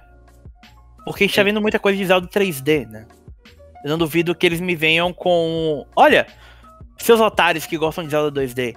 A gente tem essa coletânea feita nas coxas de A Link to the Past e A Link Between Worlds. Joguem. Ou. Oracle of Seasons e Oracle of Ages, sabe? Alguma coisa nesse sentido também. É, pode ser também. É porque eu, eu digo mais do porte do Wind Waker HD porque acho que é a única coisa que falta pro, pra enterrar o Wii U de vez. Porque Ah, é verdade, teve, teve no defunto. tu- tu- tudo já foi portado, praticamente. Falta o Wind Waker HD.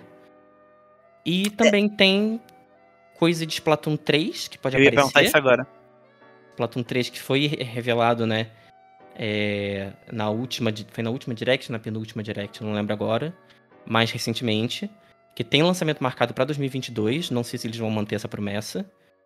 E o penúltimo personagem de Smash. Que já tá na hora deles anunciarem. O lendário. O lendário. Que eu não sei quem é, ninguém sabe quem é. Pode ser, sei lá, Crash, Master Chief, Dante, Sora. Qualquer, qualquer pessoa. Mas que provavelmente vai ser anunciado na E3. Pode ser o agente Steve de Fortnite. É verdade. Também tem isso. É, tem e algumas é coisas tipo- que, que a gente tem supostamente anunciadas também, né? Que é a coletânea do Dragon Quest Heroes 1 e 2. Que pode receber data, porque já tá no PS4, já pode ser que tenha data PS5 pro, pro Switch. Tem o Yokai Watch 4. Sim. Que, que é outro falecido, que ninguém sabe quando é que vem. E. Você ia falar mais uma coisa. Não, eu acho que da, da Nintendo previsível é só isso. O resto tá muito. Vaga. Tá muito, tá muito vago. É, O que eu lembrei agora é que para as pessoas que estão esperando o Switch Pro, é que no tweet da Nintendo, né, na notícia lá do que eles vão apresentar na E3, eles falaram que a, que a apresentação vai focar em softwares do Switch. É, então. Então, e que softwares do Switch que ainda vão sair em 2021. Então, jogos que ainda não foram anunciados e que vão sair esse ano. Então, não faço ideia do que, que pode vir. É um, assim, um, um, um- tá um- uma incógnita muito grande. E depois da conferência, vão ser 40 minutos de conferência da Nintendo. Depois vai ter 3 horas de gameplay na Nintendo Treehouse. Então, pode ser que sejam muitos jogos para ter 3 horas de gameplay. É, sempre tem. Eles sempre dão um foco legal em jogo independente também. Então, é possível que a gente veja algumas coisas nesse sentido aí.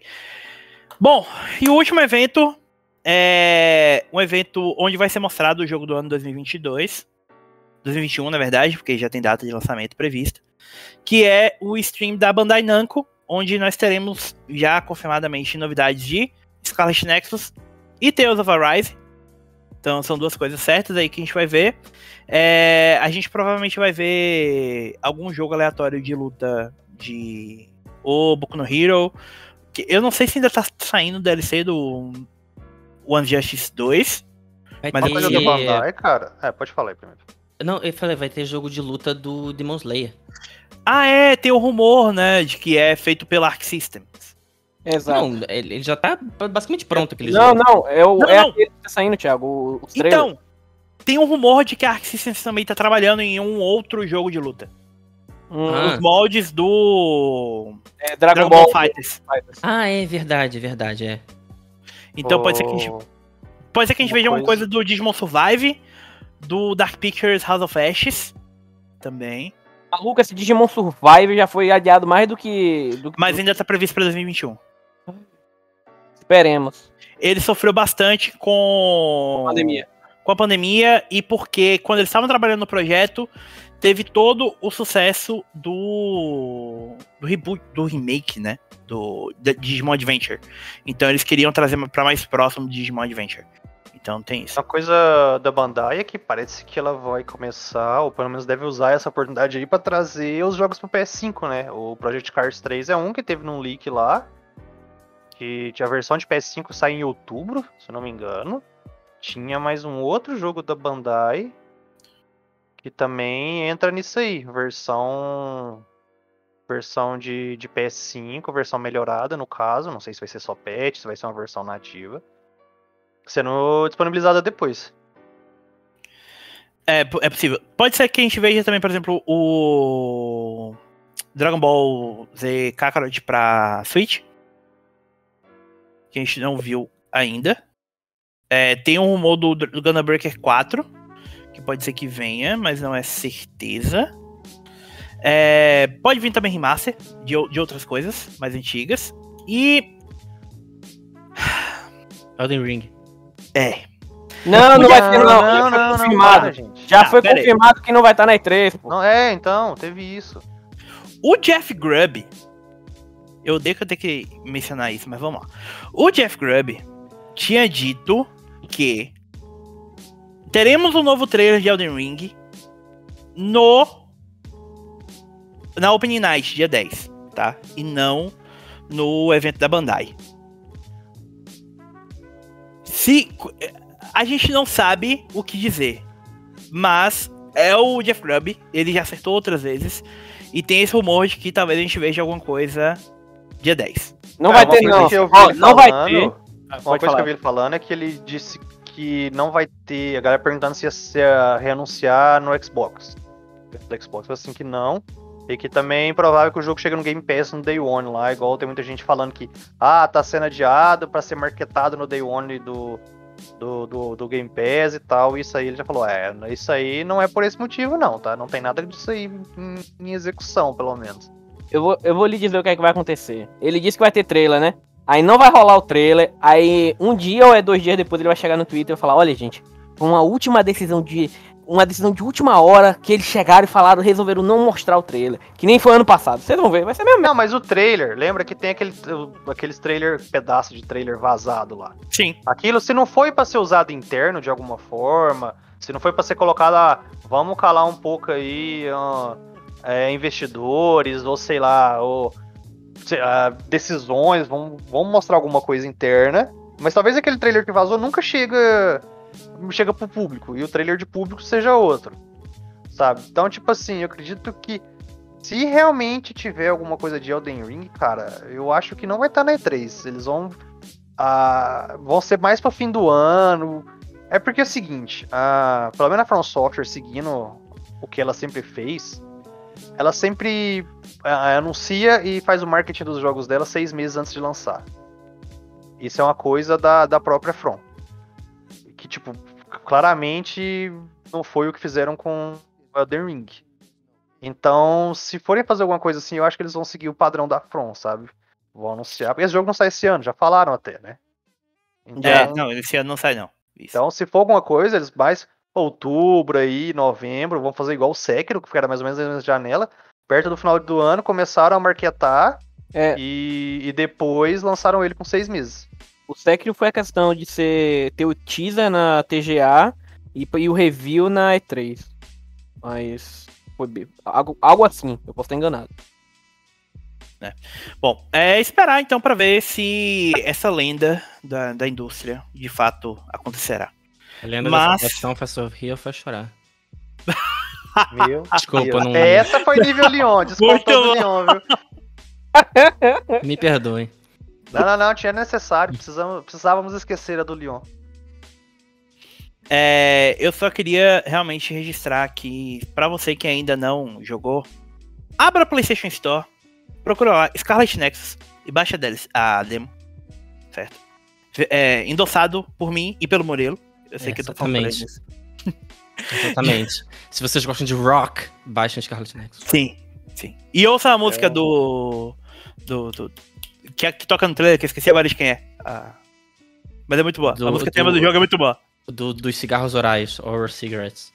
Isso, isso, isso, isso. isso. Oral Cigarettes. Só falo que, que eu, eu, eu, evitei de baixar a demo, cara, porque eu não posso colocar nada na minha cabeça por enquanto. Então vai ficar a demo lá quietinha. Ai, cara, é fantástico. Nossa, absolutamente fantástico. Bom, é isso então, amiguinhos. Não tem mais nada pra falar sobre E3. Tem mais algum, algum anúncio dos sonhos de vocês que vocês gostariam de ver, que a gente não tocou no assunto? Remake, só anúncio, não. remake nunca vai ser lançado, pronto. Quero surpresas. Quero só surpresas. É, quero coisas quero... que eu não esperava. Eu quero ser surpreendido como fui surpreendido em 2018 com o trailer de Devil May Cry 5. Que eu dei um Nossa, leve gritinho. Já é uma boa. Já é uma boa. Aquele trailer foi fantástico, velho. Aquilo lá eu dei uma leve trepidada no coração.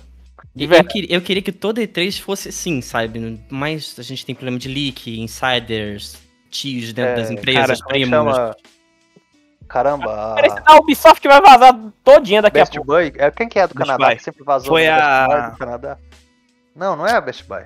Não, foi ah. a Amazon. Foi não? Ah, não? ah, não sei. Não a do Canadá que sempre vazava tudo e depois até fizeram piada no Twitter. Ela mesma fez porque. Porque vazava tudo. Aliás, tem a história lá que talvez a gente vai ver aquela. A gente falou no início, aquela conferência inteira que vazou aí. Talvez chegue até antes da hora, né? verdade, tem essa conferência aí que nunca falaram de quem é, o que É, que ninguém sabe o que que é, de quem e tal, mas falaram que, tipo, vazou a conferência, mas ainda não veio a público. Então, estamos aguardando para ver se isso aí chega antes da E3. Foi aquele, aquele Twitter lá que o cara, o tweet que o cara falou que houve a maior vazamento é, da história. Eles e... gravaram, fizeram um, tipo um pod mesmo da conferência e a conferência tá aí a, ao relento e, tipo, ninguém sabe ainda Cara, que é, de quem que é, mas tá lá. Eu vou ser bem sério com vocês. Eu tenho uma leve impressão de que isso é a da Take-Two. Será? É pra ter esses What? leaks aí, né? Bom, Pode eles ser. falaram que é de uma empresa que normalmente não tem esse comportamento. Pô, exatamente, tipo, quando é que vocês viram o leak da Take-Two? Ah, ou pelo menos uma conferência, como a gente falou, né? Nunca fizeram. É. Mas vai saber Mas de quem que é. fazer coisa Pode... o tempo todo. A Warner faz a coisa o tempo todo.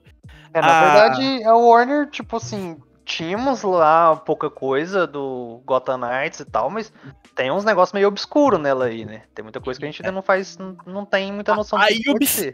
A Ubisoft, meu Deus do céu, ela segura as correias dela com a peneira. Então, É de marketing, pô. é, sabe o que que eu quero, o que que eu quero dessa E3? Eu quero sentir de novo o que vocês estavam falando. O momento em que eu vi o trailer de Final Fantasy XV, o primeiro. A logo, Final Fantasy Versus 13 virando Final Fantasy XV.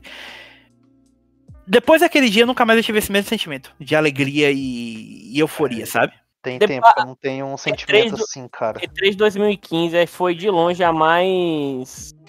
me- A que mexeu mais com as emoções da galera. Ainda mais por trazer três títulos, né? Os três hoje que já saíram, se eu não me engano, é, já saíram, apesar de que. Sim. Chamo 3 tá aí, né? Ah, Mito, ah, quando, que, quando que anunciaram o God of War? 2016? 17, eu acho. 7, eu Não, acho. Não, 16, 17 foi que a É 16. conferência com, Foi 16. Foi 16. com orquestra e tudo. 16. Aquele lá acho que foi o último momento que eu fiquei, ok, beleza, que vocês me pegaram. E detalhe que re- re- foi uma coisa que literalmente a gente recebeu, né? Não teve downgrade nem nada. Foi fantástico, velho. Sim, sim, sim, sim. Milagre. Bom, é isso então, amiguinhos. Para mais informações sobre a E3, sigam a gente no Twitter, no arroba, PSX, Bra- é, arroba PS3 Brasil no Twitter, facebook.com.br PS3BR, youtube.com.br PlayStation 3 Brasil. E com- se vocês quiserem ver mais gente gritando e falando besteira no Twitter durante todas essas, essas conferências, que o Ivan não posta besteira no PS3 Brasil, porque lá é só coisa séria e importante, é, me sigam no Alencarte, underline, ah, no Twitter, a l e n c a r t underline, sim. O Murilo no Muri Tunholi, né? No Isso. Twitter. Ou onde mais as pessoas podem conhecer, ver seu conteúdo, Murilo. Eu tô no Tecnoblog, né? Eu sou autor do Tecnoblog, então vocês podem acessar lá o site, que as- boa parte das matérias de games são minhas. E eu vou cobrir E3 também, é, ao vivaço ali com eles. Então pode colar lá que também vamos mostrar uma cobertura bacana. Então, é isso. Até daqui 15 dias, galera. E apareça na twitch.tv barra Brasil pra falar sobre E3 e várias outras besteiras. E ganhar joguinhos de graça e códigos por lá toda sexta-feira. Um beijo, um abraço. Até a próxima. Tchau, tchau. Falou, galera. Um abraço, até a próxima. Valeu, pessoal. Adeus.